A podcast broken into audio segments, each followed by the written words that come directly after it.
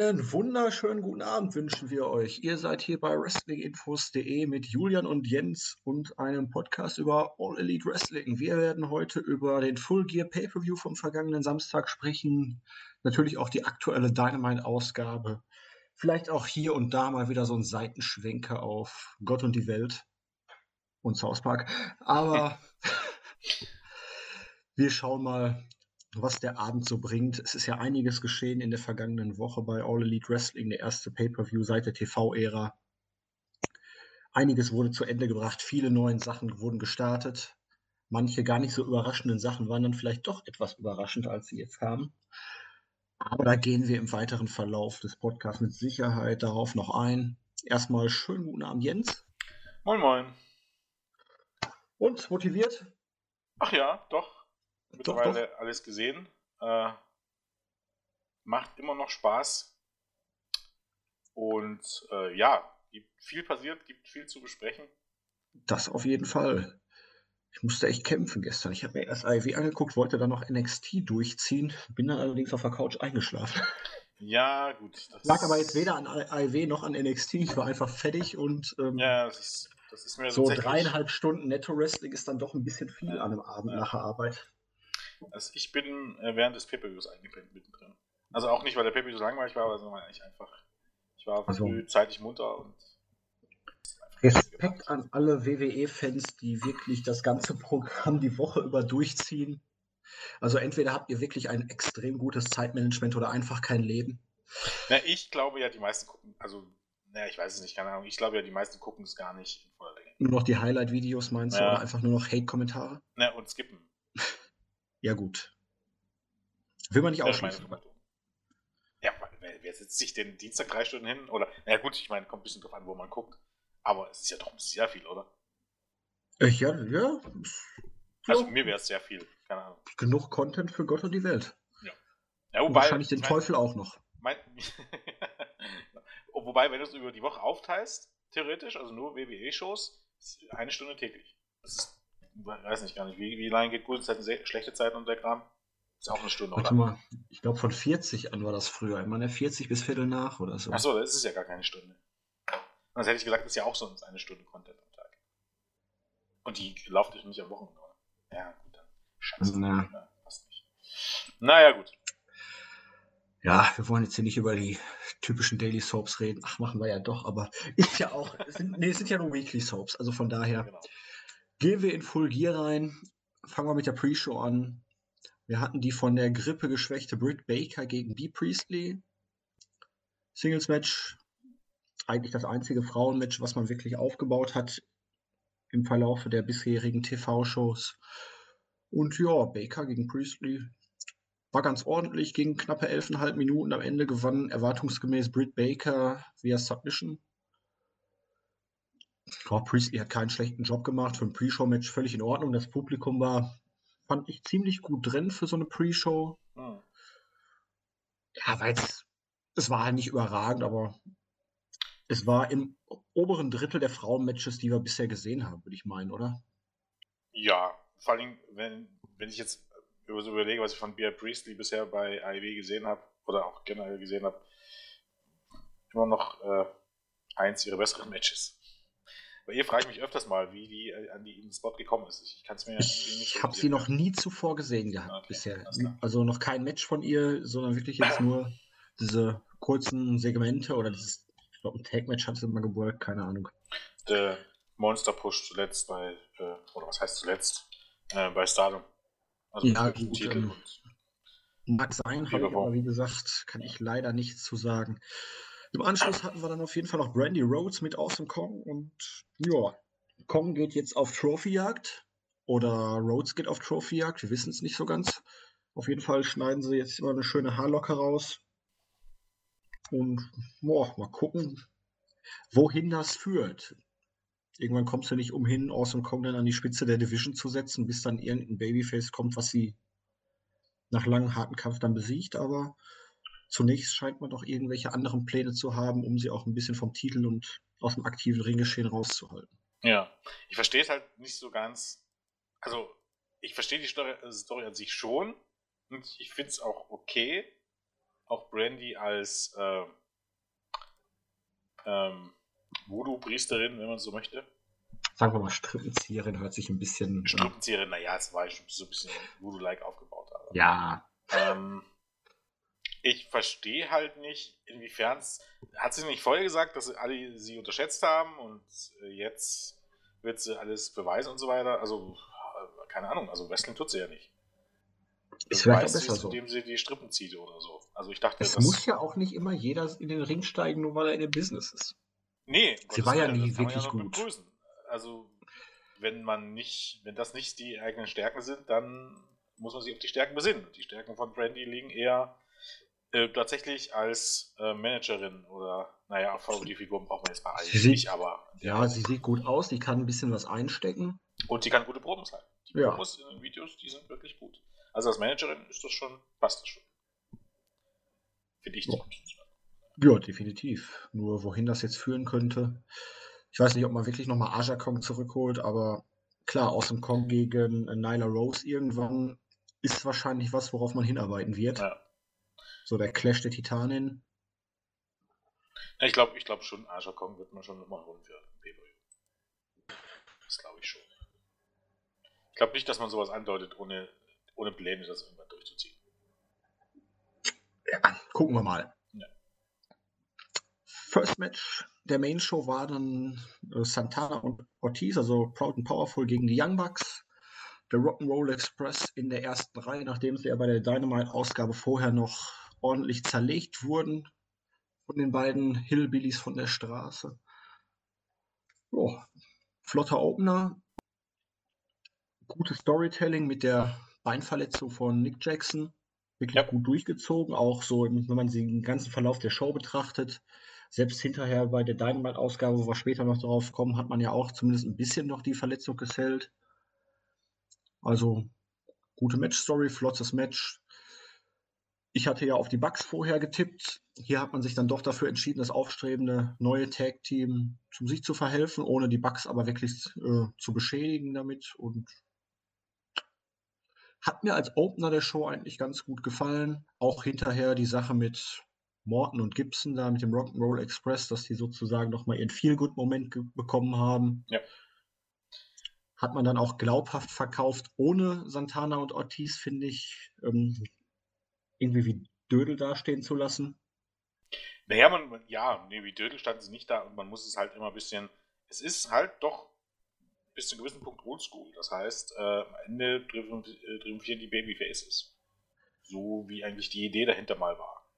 Aber ich, also ich hätte nicht gedacht, dass der alte weißhaarige Typ da wirklich noch so einen Move zeigt. Ricky Morton, ja, mit viel Hilfe, aber er hat es noch irgendwie. Äh... Ja, ich meinte jetzt auch eher den Dive als den Destroyer, ne? Achso, ja, das stimmt. Ja. Weil der Canadian Destroyer ist natürlich, der ist ja mehr der Gegner beteiligt als du selber. Richtig. Aber dass der sich noch mit seinen, seiner Masse vor allen Dingen das so rauswuchtet. Mhm. Das war schon noch. Also ich bin immer noch übrigens der Meinung, dass so ein Weekly-Match, wo ähm, Ortiz und Santana dann in drei Minuten gewinnen, kann man nicht so viel falsch machen. Ja, könnte man machen. Ja, naja, es ist ja auch nur ein besserer Squash, sag ich mal. Also ob du ja. Squash bringst oder ob du den Rock'n'Roll vielleicht nochmal bringst. Bringt, glaubt mehr ja. Heat. Kannst du machen. Ja, ah, nee, war äh, passender Opener. Ähm, ich glaube, mit den beiden Teams kannst du nicht viel falsch machen.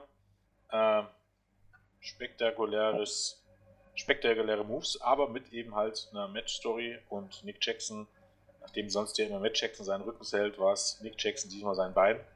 Ähm, einige haben es wirklich abgekauft, dass er sich dort wehgetan hat.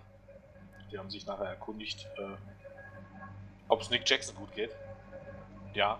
Ja, vor allen Dingen, weil er halt hinterher auch bei, den, bei dem Segment da ne, mit Omega und Moxley ja. und so das Ganze wirklich absolut glaubhaft verkauft hat. Also Richtig. Vor allem auch, das auch, ist halt auch Wrestling, ne? Ja. Nicht einfach nur Flips und Dives, sondern halt auch mal eine Match-Story erzählen. So hinterher bei Jericho gegen Rhodes. Ja. Und ähm, tatsächlich eben halt dann auch wirklich äh, nicht nur das Hellen, wenn es jetzt gerade in den Kram passt, sondern diese Verletzung ja. wirklich einzubauen. So heißen dieser äh, Springboard-Move, den er dann verkackt hat, quasi, weil er äh, nicht das Bein nicht belasten konnte. Perfekt. Großartig. Absolut. Ja, gut. Dann hatten wir den Hangman gegen Peck. waren ja beide vorher so ein bisschen, ja, auf dem Papier alles gut zwischen den beiden, so im Ring war es im ersten Aufeinandertreffen noch ein bisschen mit Handbremse. Hier muss ich sagen, war ein bisschen mehr Tempo drin, gut gewählte Spots. Peck spielt den Bastard halt wirklich sehr, sehr gut.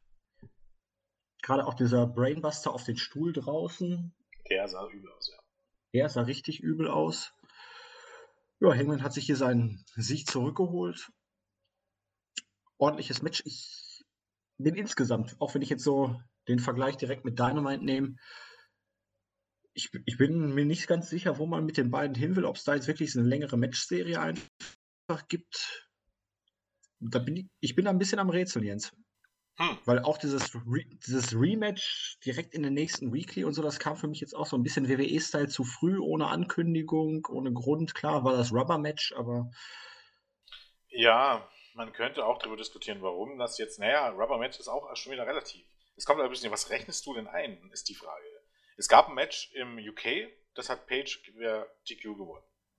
Das war. Ja, das fand ich jetzt auch immer ein bisschen komisch. Du, weißt, du hast immer gesagt, Page gegen Peck, es steht 1 zu 1. Gleichzeitig hat Peck aber bei AEW überhaupt noch kein Match verloren gehabt. Also ja. das. Und dann finde ich ja halt, ähm, er hat noch kein Singles-Match verloren, weil dann hat Peck ja. das Match gewonnen, dann hat Page ihn beim Take-Team-Match gepinnt und beim Pay-Per-View hat man schon von, hat Jim Ross schon vom Rubber-Match gesprochen, um danach noch ein Match zu bringen. Ich sehe nicht ganz durch, was jetzt, jetzt mit reinzählt. Zählen nur die drei Singles-Matches bei AEW, dann steht es jetzt 2 zu 1 bei Peck. Zählt alles, dann steht es immer noch 3 zu 2 für Page. Zählen nur die Singles-Matches mit UK, dann steht es 2 zu 2. Ähm, ich bin, wie gesagt, bin ich ein bisschen überfragt. Aber gut. Äh, ich auch. Wie fandest du das Match? Äh, ich, das Match fand ich stark. Ich hab dann so nachhinein, also nach der Show diese Woche überlegt, welches Match ich jetzt besser fand. Schwer zu sagen. Ähm, ich würde hier auch schon vier Sterne geben. Ich fand das Match richtig, richtig gut. Und sogar auch ein bisschen besser als ihr erstes Aufeinandertreffen im Mai. Hm. Mai? Nee. War es Mai? Nee, es war nicht Mai. Es war August. Ja, das Oder? war jetzt bei All Out. All Out, genau, war August. Also, ja, August. Oder? Ja, ja. Nee. Klar. Nee, Mai, das war, wurde abgesagt. Das war erst angekündigt, dann wurde es abgesagt. Aber war nicht bei All Out das Titelmatch von Page gegen Jericho, oder? Richtig. Wo war denn Page gegen, äh, Page gegen Peck? War das bei der ersten Dynamite-Ausgabe? Ich glaube schon, ja. Gucken wir mal kurz. Noch raus. Oder war es ein äh, Fighterfest oder irgendwie sowas? Nee, nee, Fighterfest war es nicht. Das war, ich glaube, bestimmt bei der WG. Warte. Das ist gut möglich. Äh, IW, IW, IW. Da Aber war das war doch auch ein Pay-Per-View, wo der eben die Eier getreten hat. Boah, wir werden alt jetzt. Wir werden echt alt. Was passiert hier? Erste Ausgabe, Pack besiegt Adam Page. Doch, okay. Ja. Genau. Wir werden zu alt. Hm. Ja, schauen wir mal. Ne? Jetzt hatten wir bei Weekly wieder ein Match. Dieses Mal hat Pack dann gewonnen. Wieder nicht so ganz sauber, auch wenn ich jetzt, wenn es für mich eigentlich dann doch clean war, weil pff, er hat überhaupt, er hat hier so den Referee ein bisschen unterbrochen, aber das ist ja was, was zehnmal in einem jeden Match passiert. Ich werde mit den Referees nicht warm.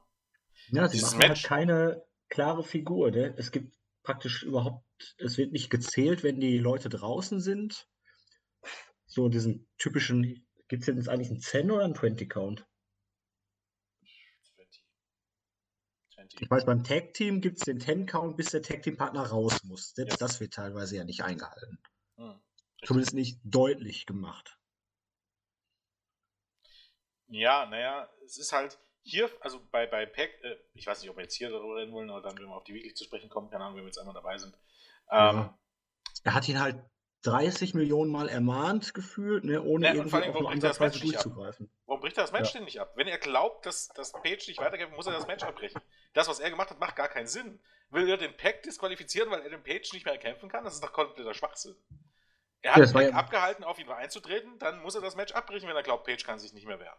Ja, Ende es war halt Geschichte. keine illegale Aktion eigentlich. Nö, aber es er ist hat halt, ihm halt auf den Kopf getreten, okay, aber. Genau. Und das ist auch heutzutage im Wrestling außerhalb von WWE mittlerweile eine Referee-Stoppage. Ja. Und nicht den Gegner wegziehen und äh, zu drohen, zu disqualifizieren. Und das ist doch kompletter Schwachsinn. Entweder das Einzige, was ich mir da erklären konnte, er wollte erst checken, ob er noch weiter kämpfen kann und in dem Augenblick hat Peck halt weitergemacht. Ja, gut, ja. Aber das, so, das so kann man das schon drehen. Dann, dann, dann sollen es die Kommentatoren aber so erklären. Natürlich. Hm. Ich bin ja, ja ein großer Fan von diesen Ref-Stoppery-Finishes. Also ich finde, bringt ihm halt immer so eine Komponente mit, wo ein Match schnell vorbei sein kann und wo ähm, du jemanden auch mal einigermaßen schützen kannst damit. Also ich bin ja ein großer Fan davon, aber dann zieht es doch bitte richtig durch. Ja, da fehlt noch ein bisschen die klare Linie. Ja. Na gut. Dann hatten wir Sean Spears gegen Joey Janella und ich habe mich die ganze Zeit gefragt, als es angekündigt wurde, wo kommt das her? Hatte man das vorher bestätigt? Dark, ja. War das wirklich? nur? Ja, aber gut, man hat das bei Dark in diesem Backstage-Segment da, wo Janella da einer am Perzen war und ah. die ihm dann, ich glaube, die Zunge rausreißen wollten oder die Zähne, ich weiß es nicht mit der Zange. Fand ich ein bisschen merkwürdig. Gut, es gab ja vorher wohl so eine Konfrontation zwischen Janella und Blanchard schon mal, aber genau. auch wenn ja. ich mir jetzt so den ganzen Pay-Per-View angucke, ne, gerade auch im Hinblick auf das Tag Team Match, was ich sehr kurz fand, wo wir gleich vielleicht noch drauf zu sprechen kommen, das war einfach eine, boah, das fand ich echt unnötig. Das hätte man auch als gutes Midcard Match einfach bei einer Weekly zeigen können. Das Match war jetzt von der Story her gut, weil halt, ne, Blanchard Involvierung, um die Story weiter aufzubauen, weil es halt kein ganz cleanes Finish war. Oh. Aber das war jetzt ganz ehrlich gesagt ein Match, was ich absolut nicht gebraucht habe und wo ich mir auch dachte, Hä, Musst du jetzt nicht beim ja, Paper wenn dann, wenn dann schiebt es doch in die Pre-Show. Ja. Da tut es nämlich niemandem weh, um ehrlich zu sein. Wenn man schon da dachte ich mir, das ist einfach, um irgendwie Zeit zu schinden oder so. Und dann hast du das Tag Team Match 13 Minuten, wo ich mir dachte, ja. das ist von jetzt auf gleich auf, war super bis dahin und dann ist es von jetzt auf gleich zu Ende und huh. ja, ja, vor allem, normalerweise ist es ja beim Pay-Per-View solltest du ja was bringen, weil dort hast du nicht so viele Zuschauer. Ähm, was irgendwie, für was die Leute bezahlen und so ein bisschen was einen Schlusspunkt setzt oder irgendwas beendet oder irgendwie was Großes ist, für was die Leute bezahlen, aber doch nichts unbedingt, was, was Profile schärft. Oder? Ja. Also deswegen ja, die bin ich absolut bei. Ja Wie gesagt, das ein Element bei Dark, was keiner gesehen hat. Dieses Mal hat man es jetzt bei Dynamite zumindest mal dieses Video ne, was bei Dark alles so passiert, dass die Leute da auch mal einschalten sollten. Das hatte man ja bis dahin überhaupt nicht gemacht. Ja. Also vorher war Dark ja wirklich wie ein Dark Place, wenn man so will. Eben. Und dieses Match hätte man wunderbar in diese Woche verschieben können und dann hätte nämlich das Segment nachher mit Kip Sabian noch Sinn gemacht. Also bring doch solche, solche Promo und die Promo, ja, kommen wir gleich noch dazu, fand ich auch gut, aber dann bringst du doch bei der Weekly und nicht beim PPU. Ja, vor allen Dingen, ich hatte Dark, weil man hat die Ausgabe ja einfach nur vorgezogen. In dem ja. Sinne habe ich die erst nach dem Pay-Per-View gesehen. Genau, deshalb so, hat man die vorgezogen. ja, nur ich dachte mir, hm, Skip Sabian, wieso? Ähm, ne? Dann habe ich gesehen, ah, er hat schon wieder verloren. Dieses Mal wurde er sogar gepinnt mit den Hybrid 2 bei Dark. Jetzt ergibt das auch Sinn, warum er sich jetzt äh, praktisch neue Hilfe sucht. Weil eigentlich war er ja auf einem guten Weg. War ja eigentlich relativ hot. Ja. Jetzt hat er zweimal in Folge verloren. Jetzt sucht er sich halt mit Penelope Ford dann ein neues Anhängsel, was ihn wieder auf die Stra Siegerstraße und nach oben bringen könnte. So der Plan, ja. Die Promo fand ich aber richtig gut. Ich denke, äh, Kip Sabin hat was. Und Kip Sabin zusammen ja. mit äh, Penelope Ford, das könnte schon passen. Ja, absolut. Ich war auch überrascht. Ich habe bei Dark auf jeden Fall damit gerechnet, dass sie das Match mit ihm gewinnen und dass er den Pin einfährt und dachte, ha. Ja, ich verstehe halt ja, keine Ahnung. Ich check's halt auch nicht. Also vor allem auch, was man mit Evans und Heidelberg vorhat. Chopper ja, Doch gar nichts. Nee, nicht viel. Ja, auf der anderen Seite ist es halt auch nicht gut. Schla lass die Take Team Champions nicht verlieren, es sei denn, es muss sein. Nein, deswegen dachte ich ja eigentlich, ist hier Dingens in dem Match überhaupt Shima. Shima, ja. Hm, ja, stimmt. Ja, gut. ja, aber bisher war Sabian halt auch, ne? Das erste Match in der Geschichte gewonnen, so. Ja. Eigentlich jetzt noch nicht gutes Match damals gegen, äh, was war es, Page gehabt bei der einen Show und na gut, schauen wir mal, worauf das noch hinausläuft. Kommen wir zum Tag Team Title Match. Auch hier dachte ich mir, ja gut, man hat das Match halt vorher vom Aufbau her. Die haben die Titel gewonnen und müssen sie jetzt sofort gegen die beiden zuletzt unterlegenen Gegner sozusagen verteidigen. Es blieb dir halt nicht viel anderes übrig vor dem Pay-Per-View. Match an sich war ganz okay. Die Private Party haben jetzt keine so schlechte Figur gemacht, fand ich, im Vergleich zu manchem Weekly-Match. Die 13 Minuten waren wirklich sehr flott, nur ich fand das Match von jetzt auf gleich sehr, sehr rapide zu Ende. Und da habe ich mir dann wirklich gedacht, ja, wenn ihr keine Zeit habt, dann gebt, zieht das eine Match da mit Janella und äh, hier Ty Dillinger, wie heißt er jetzt nochmal? Sean Spears. Sean Spears weg, gibt dem Match hier noch 5, 6 Minuten mehr oder so. Oder 10. Ja, war unnötig. Also echt Sean Spears gegen Joey Janella und das Skip Sabin-Segment danach äh, war einfach schlichtweg unnötig beim PPU. Das ist Material für eine Weekly, was dort auch, also gerade das Segment nachher viel besser aufgehoben ist, weil es da mehr Leute ja. sehen. Vor allen Dingen wirklich auch, weil wir gerade in der Weekly das Finale des Tag Team Title Turniers waren ja auch schon knappe 10, 12 Minuten nur. Ja. Und da dachte ich mir, da haut man dann jetzt beim Pay-Per-View, wo es hingehört, richtig einen raus. Mhm. Und war auf jeden Fall, war gut, aber war unter meinen Erwartungen, auch durch die kurze Zeit halt. Nee, sag mal so, ich war von der Minute 1 an relativ positiv überrascht, weil Frankie Kazarian sich einfach mal, ich glaube Mark Cran war es, geschnappt hat und einfach mal 45 Minuten, eine Minute Chain Wrestling gemacht hat und Mark hm. Cran sah mal nicht aus wie ein, keine Ahnung, wie ein Backyarder Flippy Floppy Guy. er wurde zwar von Kazarian mehr oder weniger dazu gezwungen, aber da war wirklich mal nichts, wo er sagen könnte, ist okay, äh, da stimmte das Timing nicht oder da stand er mal nicht dort, wo er stehen sollte, sondern ähm, das hat mich erstmal überzeugt. Da dachte ich mir, geht doch. Gab dann zwar trotzdem noch ein paar Spots, wo, also muss man so sagen, also guckt euch das Match mal, mal an. Fast jeder Spot mit Private Party äh, fehlte das Timing oder sie standen in der falschen Position. Fand, ich fand es aber nicht so schlimm wie äh, das nee, eine nicht Match so schlimm bei der Weekly. Das stimmt, das stimmt. Also hier musste schon genau hingucken, aber weil ich eben halt jetzt mittlerweile, mittlerweile bin, ist es soweit, dass ich da genau drauf achte, weil es mir so aufgefallen ist. Ähm, es fällt, es fiel hier nicht, nicht ganz so auf, das stimmt schon. Ich fand das Match deshalb auch nicht schlecht. Also, so ist es nicht. Es war kurz, wie du schon sagst. Ja. ja, nach dem Match hatten wir dann noch die Attacke der Lucha Brothers, um Christopher Daniels, den Fallen Angel, zurückzubringen. Er kam dachte, dann im Pentagon-Montur. Was? Und dachte erst, wer ist das? Ja, Ernsthaft? Ja, ich, ich habe erst überlegt und dann habe ich mir gedacht, ah, Christopher Daniels. Man hat es auch so ein bisschen vom Profil dann gesehen. Aber es ja. hat mich ein paar Sekunden gebraucht, bis ich darauf gekommen bin, wer das sein könnte. Ich bin auch überrascht, wie stark man auf den Fallen Angel eingegangen ist. Ja. Weil dieses Gimmick hat er ja jetzt eigentlich mehr oder weniger innerhalb der SCU nicht mehr so ganz präsent vertreten. Nee, und das jetzt ist auch wieder mit dem Facepaint praktisch da, mit dem Zeichen und so. Mal ja, aber dieses Fallen Angel Gimmick ist halt erstens auch irgendwie Independent Kult, oder? Wenn man so möchte. Hm, ja, natürlich. Und kannst du halt immer mal bringen, gerade wenn Cass und ähm, Scorpio Sky jetzt irgendwie das Take ist und man nicht irgendwie auf Freebird Rules aus ist, dann ähm, kannst ich du ja vielleicht auch, irgendwie was mit Dennis anstellen. Du hast auch viele Möglichkeiten. Du kannst, ich hätte wirklich Bock auf ein größeres Singles-Match zwischen Daniels und Pentagon was man ja praktisch ja. mit diesem Segment und der Pentagon-Maske und allen möglichen jetzt schon angedeutet hat.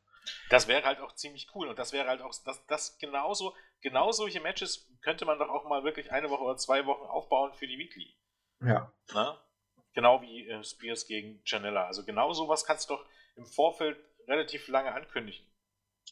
Und du hast halt auch immer noch Möglichkeiten dadurch, dass Scorpio Sky im Moment diesen extrem starken Push kriegt, dass es da halt gewisse Animositäten innerhalb von SCU gibt. Die kannst du auf jeden Fall immer bringen, am Ende. Also irgendwann kannst du das immer irgendwie aus dem Hut zaubern. Und dich auch nach, keine Ahnung, nach, noch, in, noch in einem Jahr darauf berufen, sagen, so fing alles an oder irgendwie so. Ja. Das ist halt ähm, eine super Ausgangslage an sich schon mal. Überhaupt eben halt dann bei so einem Trio, wenn du überlegst, dass Daniels und Cass eben ähm, so lange im Tag-Team waren ne? und dann und Scorpio Sky sich irgendwie. Man hat es ja auch vorher angekündigt von Scorpio Sky, dass die beiden in dem Turnier antreten werden und jetzt hast du halt genau. mit, ausgerechnet mit Sky holt Kazarian den Titel, also da hast du immer Spielraum. Ich will auch nicht ausschließen, dass man das nicht schon in der ganzen Geschichte so einplant.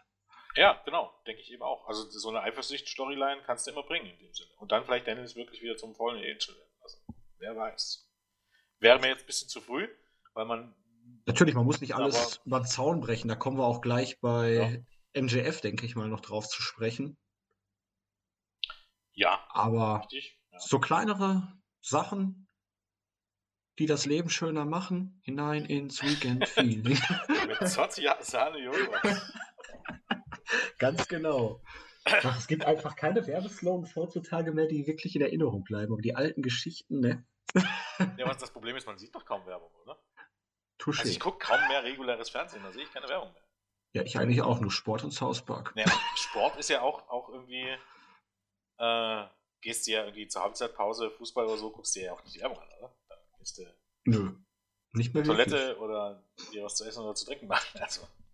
Nee, das Stimmt, aber wahr. es ist alles nicht mehr so wie, wie früher. Damals war alles besser. Damals Jens. war alles besser. naja, fast alles, sagen wir es mal so. Ja. AEW. Apropos damals. Apropos damals. AEW World Women's Championship. Damals war Emi Sakura mal die Lehrerin von Riho, ja. um hier eine Überleitung zu schaffen. Und das war auch der einzige Grund, warum dieses Match stattfand, weil der Pin von Sakura gegen Riho kam in der Weekly schon nachdem das Match angekündigt wurde. Ja, Schülerin gegen Lehrerin, einfache Story. Beiden haben sich im Fußball, würde man sagen, ziemlich neutralisiert. Ja. Ging mit kontrollierter Offensive zu Werk. genau. Es war ja, ein okay Match, aber es hat für mich weder den japanischen Stil jetzt regelrecht, ähm, naja, zelebriert oder gezeigt und es hat auch Rihos Profil, fand ich jetzt nicht sonderlich geschärft. Es war wieder ein Einrollersieg über Sakura. Mal sehen, wo die Reise hinführt. Sage ich jetzt auch, glaube ich, seit drei Wochen oder so, aber ich bin von der ganzen Geschichte rund um den World Championship bei den Frauen noch nicht überzeugt. Nee, ich auch nicht. Ähm, liegt jetzt nicht an den Personalentscheidungen, sondern irgendwie, dass die Storylines und so weiter. Also man, hier könnte man es drauf schieben, dass man halt ähm, Champions. Ja, wobei man hatte Zeit. Also eigentlich kann man es darauf nicht schieben. Man hatte Zeit. du hättest ja auch direkt nach dem Titelgewinn schon hier einfach ein kurzes Backstage-Segment, um das Ganze einzuleiten, wo Sakura darüber spricht, dass sie die Mentorin von Riho ist. Und sie, Riho ist nur jetzt Champion geworden, weil sie sie so gut trainiert hat. Und jetzt wollen wir einfach mal sehen, ob sie wirklich so gut ist und gegen ihre Meisterin oder Lehrerin da gewinnen kann. Naja, und, und vor allen Dingen, Sakura, das war ja nun nicht ihr erstes oder zweites Match. Das war ihr fünftes Match bei AEW. Ja, und was die haben sie gesagt? Matches, 100 so und so viele Matches untereinander hatten die beiden schon im Laufe ihrer Karriere, ne? Ja. Ob das jetzt so stimmt, weiß ich nicht, aber. 269? Ja. Und ähm, 33 Single-Matches. Ja. Also, da musste, da sollte ja eigentlich alles stimmen, alles sitzen. Aber ich, das Match an sich fand ich gut. Ich würde so was behaupten, das war bisher das beste Match der Frauen bei AEW. Ja, das war's. Aber irgendwie fehlte mir da so ich weiß nicht. Irgendwas fehlte mir. Es war okay, es war gut, aber es naja, ist halt auch schwierig, weil Riho wirklich so klein und leicht ist. Du genau, hast halt in gewisser halt. Weise immer den gleichen Stil, den gleichen Ablauf, die gleiche Match-Story. Es zündet bei mir noch nicht so richtig.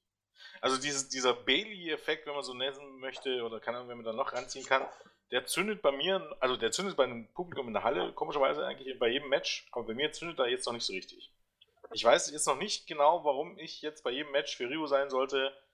Äh, weil die Gegnerinnen sind jetzt auch die, bloß absolute Riesen. Also nur weil sie klein ist, ist das jetzt noch nicht, das, noch, noch nicht der Grund an sich. Es zündet bei mir noch nicht so wirklich. Und dann fehlt halt ein bisschen ähm, die Charakterschärfe. Ist halt auch die Frage, kann sie überhaupt vernünftig Englisch? Ist sie in der Lage, eine Promo zu halten? Ja, wenn, selbst wenn es nicht so ist, dann halt irgendwie nochmal ein paar so Videos einschieben mit Untertiteln von mir aus. Ja, auch. Ja. Ist ja auch nicht so das Drama. Eben. Genau. Oder muss man halt irgendjemanden in die Seite stellen, wenn es keine Omega ist. Was ja. jetzt nicht hundertprozentig, der hat andere Probleme zugegebenermaßen, aber. Äh, Na gut, aber du hast ja auch eine gewisse Japan-Connection, sage ich jetzt mal so, da. Du kannst eher notfalls auch hier Nakazawa, Nakazawa oder genau, richtig, Nakazawa, klar. Oder eben halt tatsächlich irgendwie eine der ähm, Frauen, die schon in Japan gewrestelt haben. Ob die jetzt mit Rio gewechselt hat, ist jetzt erstmal vollkommen egal, aber du kannst ja. irgendwie so einen Bogen spannen. Du musst ja nicht immer. Das ist Wrestling, da kann man. Da kann man die Zuschauer auch mal worken. Gut, bei AEW-Fans, das geht wahrscheinlich gegen den Baum, da werden sich alle beschweren, warum man sowas bringt, obwohl der Rio und keine Ahnung, XY nie zusammen in Japan waren bei. Ja, gut, aber wenn es vernünftig glaubhaft alles irgendwie den Bogen spannt, ohne Nonsens zu erzählen. Ne? Ja. Na gut, schauen wir mal, wo die Reise jetzt in den nächsten Wochen hingeht. Ich glaube, der nächste Pay-Per-View ist ja auch für Januar, meine ich, angekündigt, ne? Oder angedeutet. Äh, erstes Quartal. Also ich würde eher so, fast von Februar Quartal. ausgehen. Weil wenn Mai ist, ja auch okay. ist Double or Nothing und ich denke mal immer so drei Monate dazwischen. Ja, das wird ja passen. Ja. Kommen wir zum World Championship Match. Jericho gegen Cody. Wir hatten erstmal die Vorstellung der drei Ringrichter. Wir hatten Dean Malenko, Arn Anderson und Great Muta falls das 60-minütige Zeitlimit überschritten werden sollte. Die wurden dann nicht gebraucht. Allerdings fand ich die Art und Weise, wie man es umgesetzt hat, auch mit gewissen Spots im Laufe des Matches vor den Punktrichtern, wo die Kommentatoren dann halt auch so ein bisschen drauf eingegangen sind, ha, das wird doch schon Sinn gehabt haben, dass es ausgerechnet vor den Punktrichtern stattfindet. Ich bin insgesamt jetzt kein großer Fan von dieser Punktrichtergeschichte, aber es ist ja nur ein Mittel zum Zweck. Genau, so wie man es gemacht hat, war es jetzt für das erste Match auf jeden Fall nicht verkehrt. Genau meine, das ist ja ein relativ einfacher Hintergrund. Und eigentlich typisch Pro Wrestling. Das bedeutet, du hast ein Time Limit, also stellt sich doch einfach die Frage, nachdem du auch schon Time Limit Draws gebracht hast, was passiert, wenn dieses 60 Minuten Time Limit passiert ist beim Pay-Per-View. Und du willst doch ganz klar nicht, dass die Fans denken, dass bei einem Pay-Per-View das Time Limit ausläuft und dass du als Fan über ein Ohr Mit einem Unentschieden nach Hause gehst. Genau, weil WWE das nun mal etabliert hat. Weil WWE eben und auch TNA früher dir einen Mittelfinger gezeigt hat und gesagt hat, du wartest ein Finish, wir geben dir keins. Danke für dein Geld. Brauchst du halt eine Option, wo du sagen kannst, nach 60 Minuten gibt es trotzdem eine Entscheidung und du hast eben halt ein gewisses Spannungsmoment. Ne? Und, ja, und, und vor allen Dingen auch der Heel ist gezwungen, praktisch einen Finish herbeizuführen, weil er weiß, äh, er hat diese Champions Advantage nicht. Genau.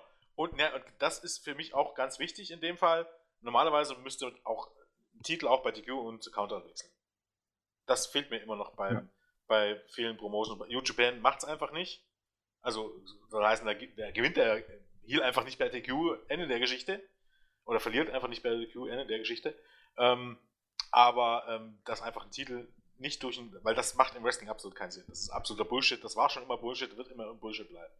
Ähm, beschwert haben sich einige darüber, dass Anderson da drin stand. Ähm, an Anderson. Ähm, weil, Ach, weil er Cody zugeteilt Aber auch das fand ich nicht so schlimm. Ja. An Anderson ist ein Babyface. Ich gehe doch nicht davon aus, dass ein Babyface äh, betrügt. Oder? Puh, eigentlich nicht. Zumal An Anderson ja auch keine Probleme mit äh, Jericho hatte. Naja, richtig. Aber der ist halt, steht auf Codys Seite halt. Ne? Ja, gut. Dann kannst du aber auch er ist sagen, gefangen, hier, ja. Dean Malenko hat eine Historie mit Jericho, die ein bisschen weiter zurückgeht. Richtig, vollkommen richtig. Auch wenn die beiden jetzt auch nicht immer die besten Freunde waren, aber. Hätte man aber ja. zum Beispiel durchaus auch anbringen können. Ja, sie haben halt die Geschichte miteinander. genau. Dementsprechend wäre es da eins zu eins gewesen und Muta ist halt komplett neutral. Richtig. Er hat jetzt ein paar Euros dafür gekriegt, dass er sich eine aus der ersten Reihe angucken durfte. ja, der war bei Starcast. Ja, okay, es waren eh Dollar, aber. Ja, wer weiß, wer weiß. Vielleicht lassen ja. die Japaner auch einen Euro auszahlen. Ja. Okay, war auf jeden Fall so ganz gut umgesetzt. Hager als Begleiter von Jericho und MJF als Begleiter von Cody finde ich auch nicht schlecht, dass man beim World Title Match halt immer einen Sekundanten sozusagen dann noch ja. dabei hat. Lucha Libre Style. Genau und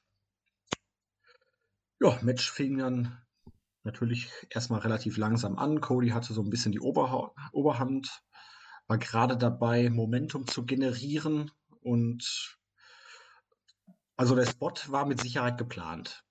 Also Cody hat einen Dive nach draußen gezeigt.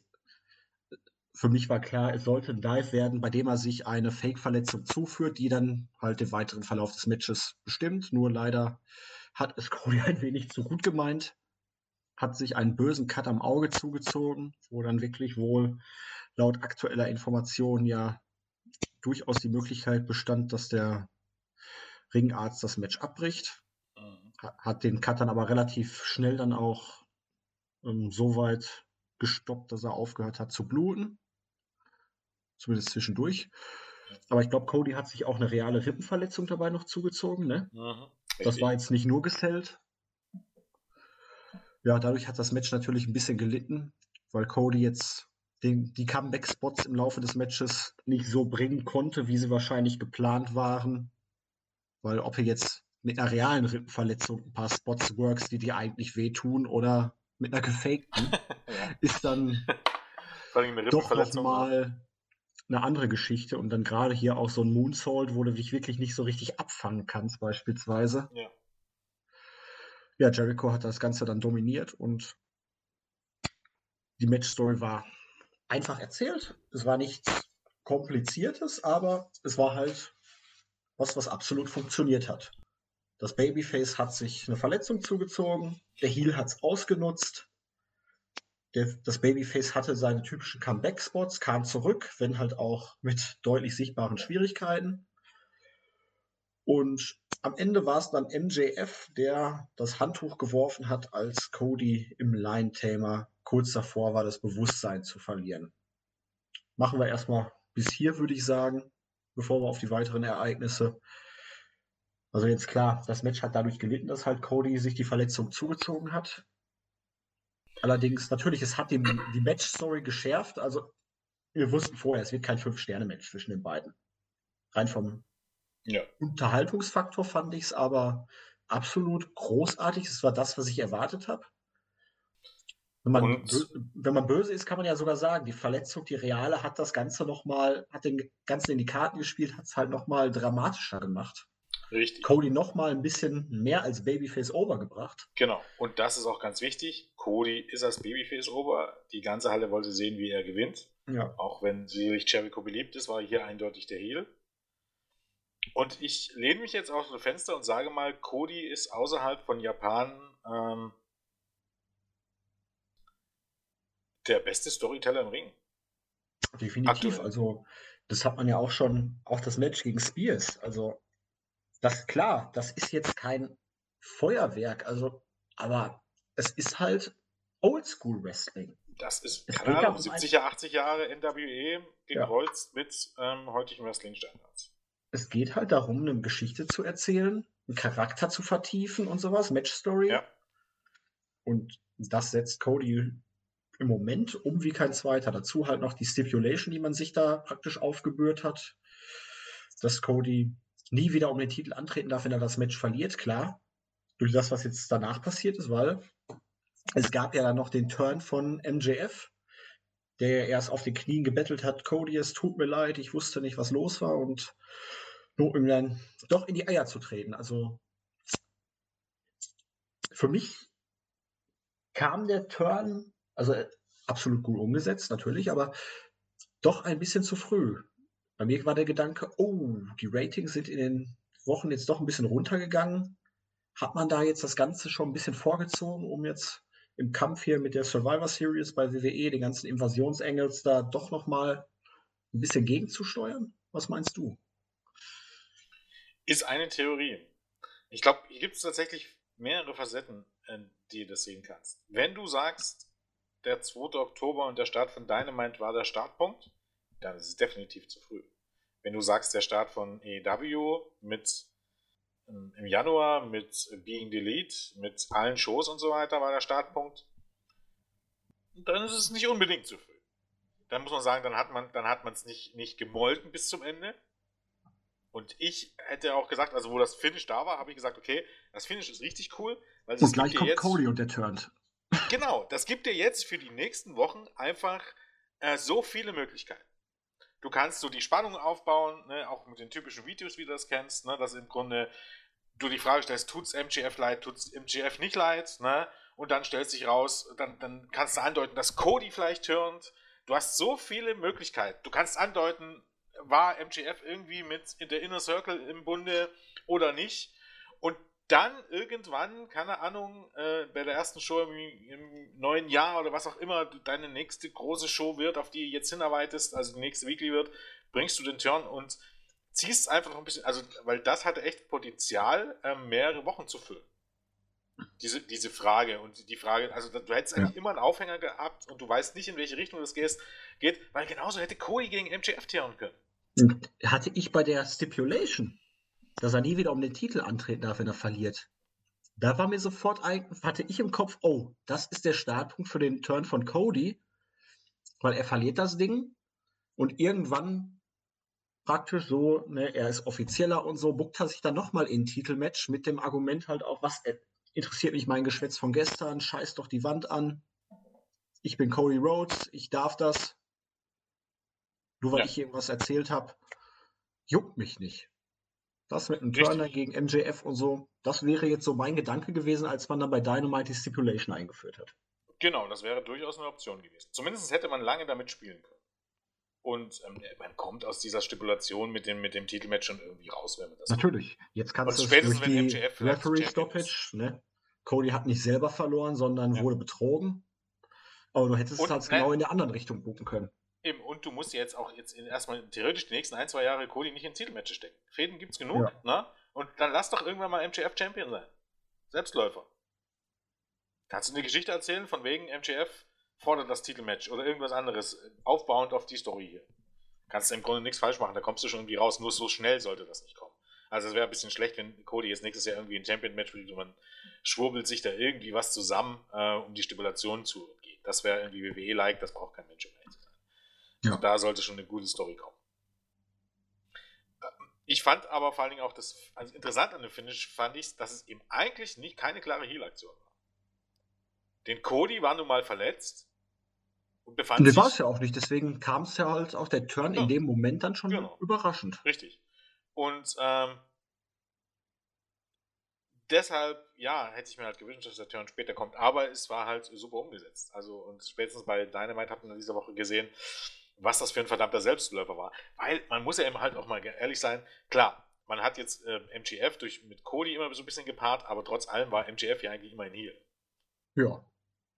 Also auch bei er war halt ein Arschloch, ja. aber Codys Freund. Ja, richtig, genau.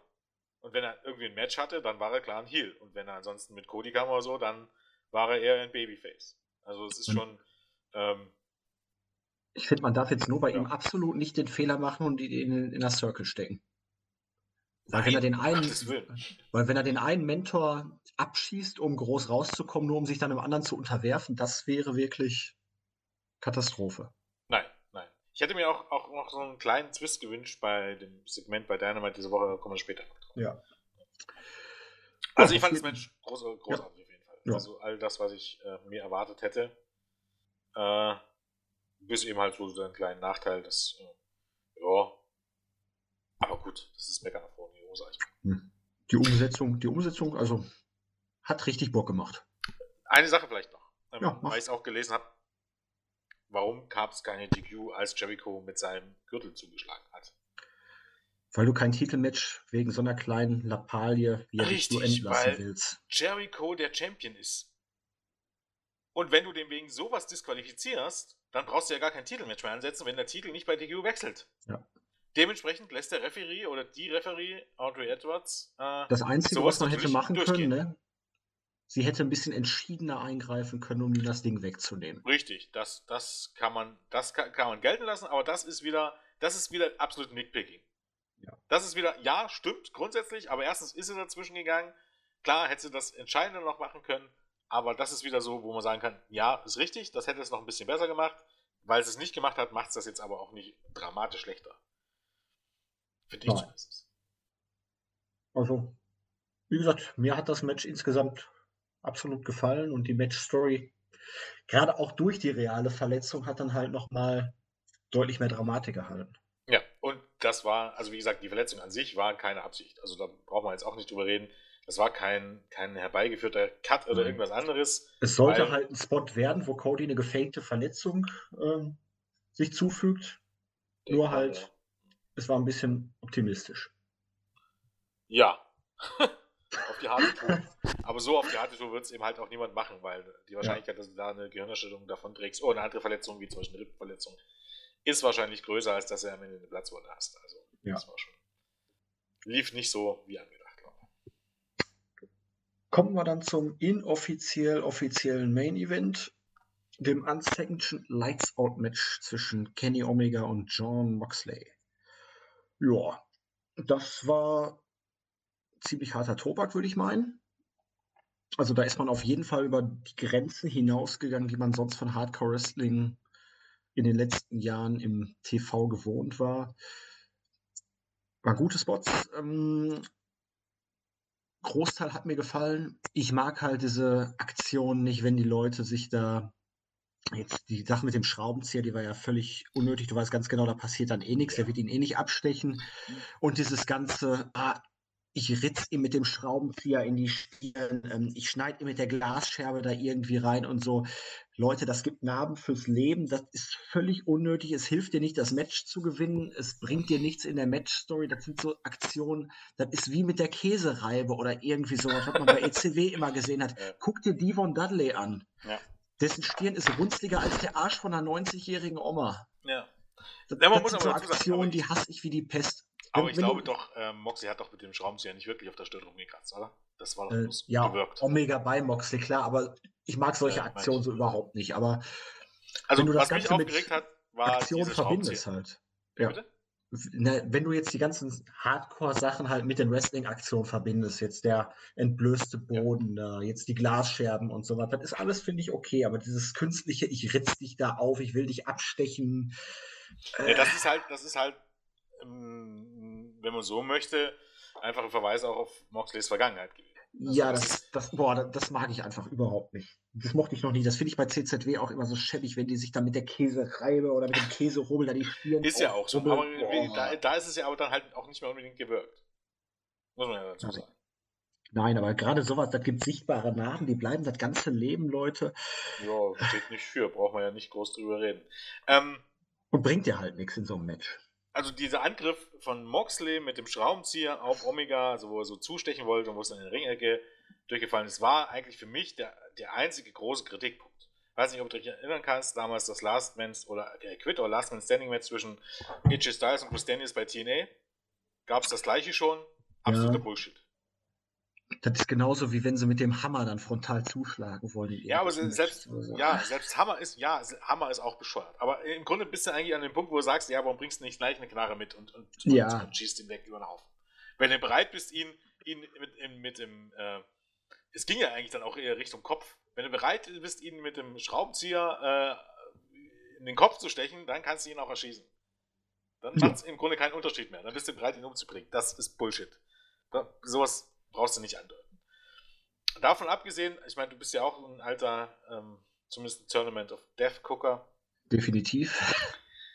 Ähm, es war ja doch dann ähm, sehr kontrovers. Und ähm, ich sehe ja ein, dass das nicht für jedermanns Sache ist.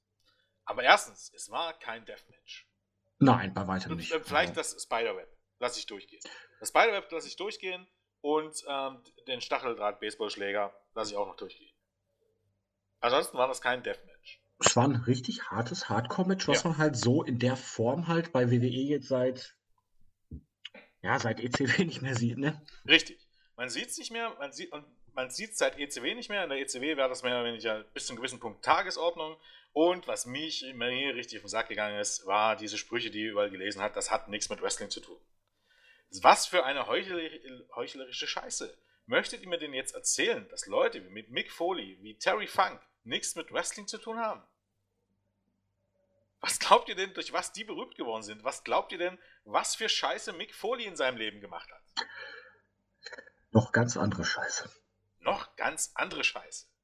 Und für diese Verhältnisse war das Match safe gewirkt.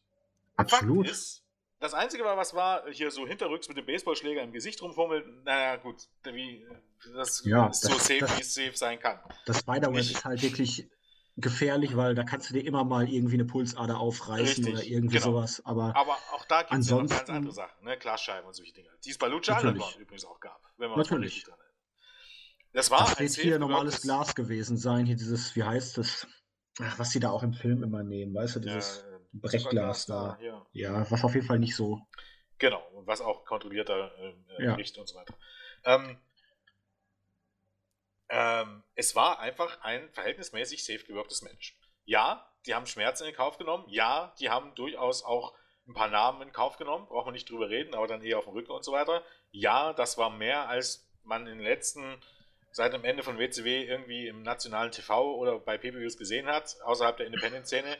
Aber nein, das war kein Deathmatch. Ja, das ist trotzdem Wrestling. Und ja, das war durchaus auch schon durchdacht und man hat hier einfach eine Story erzählt, ähm, die nicht jeder mögen muss, braucht, kann, sollte, äh, darf, was auch immer. Aber auch das ist Wrestling und auch das hatte eine gute Storyline und da, auch das hat seine Fans und auch das hat einfach ein gewisses Alleinstellungsmerkmal. Man kann es natürlich auch einfach darauf runterbrechen, es war das, was uns versprochen wurde. So, sagt's mal hin. Genau so sieht's aus. Es war Omega, der sich versucht hat, äh, in Moxleys Welt zu begeben und es war Moxley, John Moxley, nicht Dean Ambrose, sondern John Moxley, derjenige, der einst äh, bei CZW Deathmatches gewirkt hat. Und der einzige Spot, der wie gesagt, der nicht mehr, den, ich, den du eigentlich nicht mehr durchgehen lassen kannst als, als ähm, kontrolliert und so weiter, war wirklich das Spider-Web. Das war wirklich, aber das war halt auch, wenn du so möchtest, das, der, der Höhepunkt des Matches. Ja. Und also. das war halt auch, ich fand es halt auch gut, das war eine Idee von Omega. Ne? Omega mhm. hat gesagt, hier, hat quasi was gesehen ne, in Moxleys Vergangenheit und hat sich gedacht, hey, lass dich doch mal was zusammenbauen. Ne? Und das, hat dann, das stand dann nicht halt irgendwie rum oder so, sondern er hat es offensichtlich zusammenbauen lassen und es war abgesprochen mit den Bugs und ähm, Page war, glaube ich, mit draußen. Ne? Ja. Und die haben es dann halt mit rausgebracht, richtig. Ich meine, dass, dass man die beiden danach dann irgendwie aus dem Netz befreit hat, dann ging das Match weiter. Muss aber ja das verstehe ich. Du kommst ja alleine Willst du das Match raus. abbrechen deswegen oder so? Du hast dir nur geholfen, dass sie sich nicht noch weiter verletzt. Und irgendwie niedlich fand ich es ja, also irgendwie niedlich, äh, niedlich ist das falsche Wort, aber hast du die Reaktion von René Young gesehen? Die hat offensichtlich nichts Auf Twitter, gewusst. die war ein bisschen, ähm, naja, desillusioniert, ne? Ne, what the fuck? Und dann nochmal, ernsthaft jetzt, what the fuck? Also das war, also süß ist das falsche Wort, aber die war tatsächlich auch ein bisschen schockiert, weil ich glaube, das hat Putzig. schon nicht mit ihr abgesprochen. Äh, nein.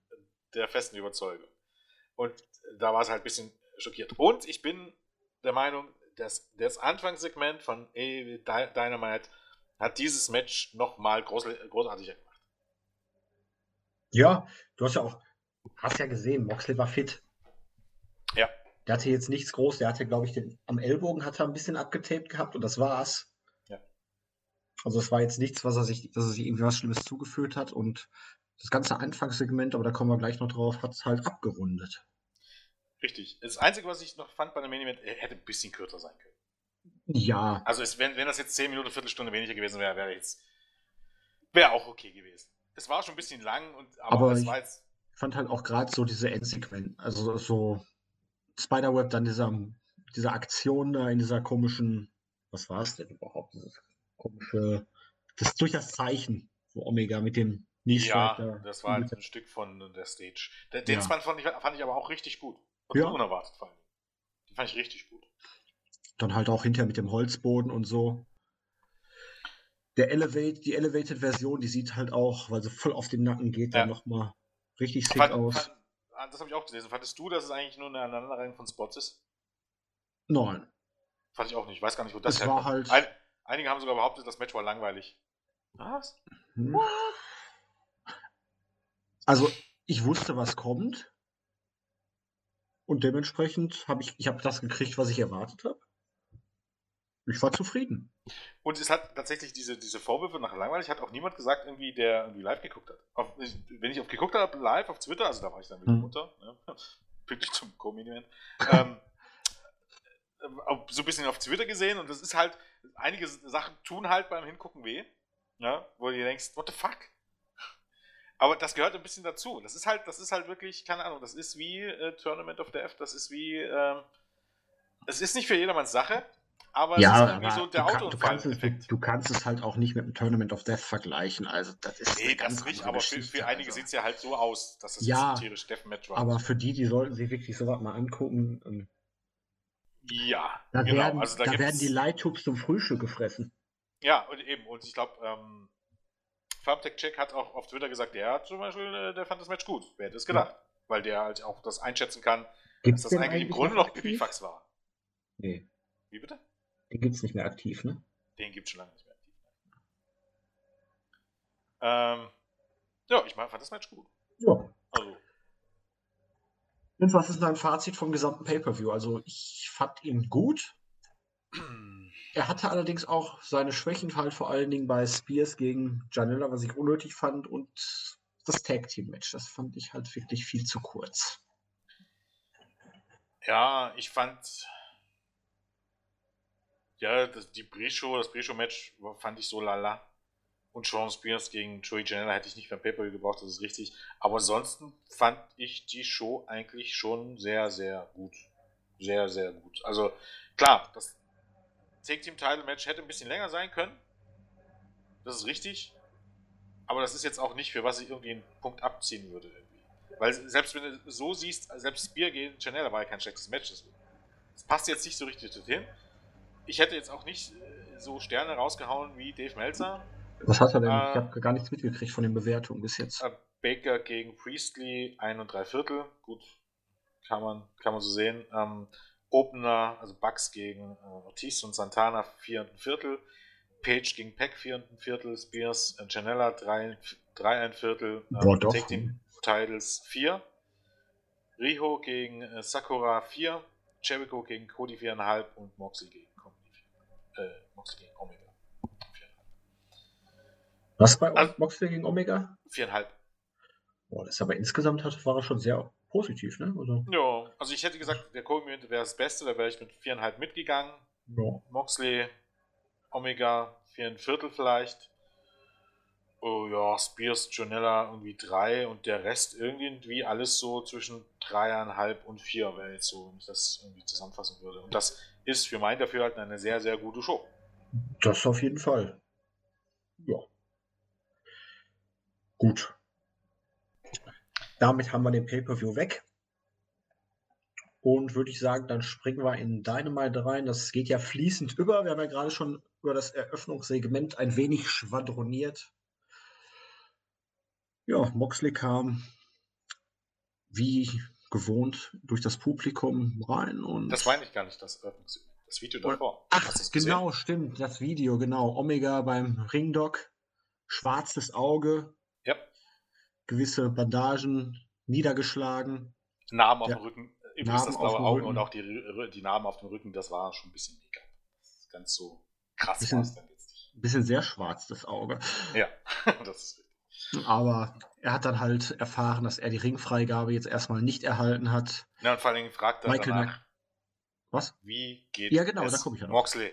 Genau, und ja, Nakazawa war halt auch dabei, Riho auch. Und ja, Mox, den hat es nicht ganz so schlimm erwischt. Ne? Und Omega, hast du gemerkt, hat zur Kenntnis genommen und war ja, am Boden zerstört, kannst du nicht sagen, aber. Niedergeschlagen. Genau, er war halt fertig. Ne? Der Arzt hat ihn gefragt, wie es ihm geht, hat er gesagt, ja, ganz okay. Untersucht, hat ihm gesagt, du kriegst keine Ringfreigabe. Und dann die Frage, wie geht es Moxley? Der Arzt sagt, ja, ein bisschen angeschlagen, aber er hat die Freigabe bekommen, ihm geht's gut. Und dann Omega genickt. Hast du gemerkt, eigentlich im Grunde, er hat alles versucht, und auch wenn er verloren hat, wollte er halt zeigen, dass er mit Moxley mithalten kann, aber Moxley ist dann doch noch ein Stück, na, härter kannst du nicht sagen, aber in, in es war halt so, halt. Ähm, die, der, die Realität hat ihn sozusagen ein bisschen eingeholt. Also in ja. der Welt, in der Moxley kämpft, ähm, das ist dann doch nicht seine Welt. Ja, also er das, ist dann doch das, ein anderer Typ. Eben, das Segment, diese kleinen Szenen hatten für mich tatsächlich den Main Event noch ein bisschen besser gemacht. Weil es einfach eine Wunder, wunderbare Fortsetzung des Ganzen war. Ja, man hat es aufgegriffen. Ja. Dazu passt ja dann auch das erste Match, ne?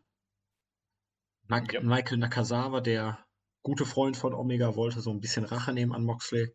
Hat nicht so ganz funktioniert, wobei ich den Spot sehr schön fand, dass der Nakazawa, der ja eigentlich eher so ein bisschen in Richtung Comedy-Wrestler ist, mit seinem Babyöl und glibberig und schlibberig, hat es weggeworfen, wollte zeigen, heute geht's in den Ernstfall. Heute geht es um den Real Shit.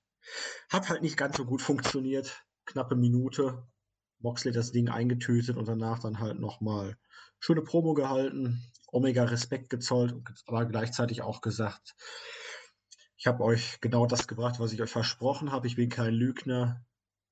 Ich habe gesagt, ich bringe in neue Sphären. Ich bin das Brutalste, was irgendwie hier rumläuft und hat dann Herausforderungen ausgesprochen, wenn irgendeiner die Eier hat, mit ihm in den Ring zu steigen und sich in seine Welt zu begeben, dann möge er doch mit der personifizierten Lebensgefahr Vorlieb nehmen.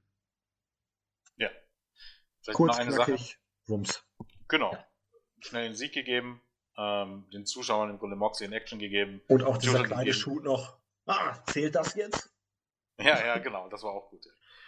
Moxley ist ein Selbstläufer. Kannst du mir erzählen, was er ist? Ja. Der ist für das, was AEW sein möchte, absolut ein Selbstläufer. Ähm, und zeigt eben, was WWE da vielleicht verpasst hat. Ähm, vielleicht nochmal, um auf den Bogen zum pay zu spannen. Cody, ähm, Jericho, Moxley, Omega, die sind alle so unglaublich ober. Wenn Omega, äh, wenn Moxley, äh, egal ob beim pay oder hier äh, bei der Show, wenn Omega in die Halle kommt, dann steht die Halle Kopf. Da gibt es nicht ein Drittel Buchrufe oder ein Drittel Leute, die keine Stimmung machen oder so, halbgar oder so, sondern äh, hier ist Ober wirklich Ober. Und sie sind halt alles auch extrem unterschiedliche Charaktere. Ne, nix generisches. Also. Die haben halt Ecken und Kanten. Richtig, und man hat einfach das Gefühl auch, die Leute, die da kommen, sind Stars. Das sind ja. nicht irgendwelche Geeks, austauschbare Geeks, sondern es sind Stars. Stars und, das ist eigentlich und die sind halt echt. Richtig. Es wird genau. gekünstelt, du kaufst ihnen ab, was sie erzählen, was sie tun. Richtig. Richtig, man hat einfach auch nicht das Gefühl, dass die Promos und so weiter fake sind. Ja. Also, das ist halt, keine Ahnung, wenn John Moxley ist, glaube wesentlich mehr Jonathan Good als, äh, oder hat viel von Jonathan Good einfach in sich. So wie er jetzt im Moment ist. Es ist natürlich absolute Überspitze. Ähm, Charakter, also sitzt es Ich, sagen wir mal so. Aber trotz allem ähm, gibt es da, glaube ich, Parallelen. Das gleiche wie bei Omega. Das fließt halt alles ineinander ein. Und man macht ihm halt dann quasi, äh, oder die holen alle das Beste aus diesen Charakteren raus. Es ist kein geschauspielerter Charakter. Also genau wie Hulk Hogan früher kein geschauspielerter ja. Charakter war. Also der lebte seine Rolle, wenn man so möchte. Und ich glaube, das ist auch viel wert, dass du einfach merkst, dass das nicht fake ist, dass das nicht irgendeine Rolle ist, die man denen auf dem Leib geschrieben hat und gesagt hat, äh, du Mach bist mal. jetzt der. genau. Das macht, glaube ich, viel aus. Ja, war auch ein guter Einstieg, um das Publikum sofort mitzunehmen. Genau. Hatte, glaube ich, ja auch das höchste Rating in der Show. Hm, ja, also eine Mille, ja, eine Million. Ja. Bisschen über eine Million, ja. ja. Moxley funktioniert. Definitiv. Und ja, mal gucken. Nächste Woche, das fand ich schon fast ein bisschen zu rapide mit dem Match, was man jetzt dann hinterher noch angekündigt hat, aber kommen wir gleich drauf. Dann hatten wir erstmal das Tag Team Match, die Dark Order gegen den Jurassic Express in Form von Marco Stunt und Jungle Boy. Dark Order konnten hier einen dringend benötigten Sieg einfahren. Letztendlich diente das ganze Match aber nur dazu, um den Luchasaurus zurückzubringen.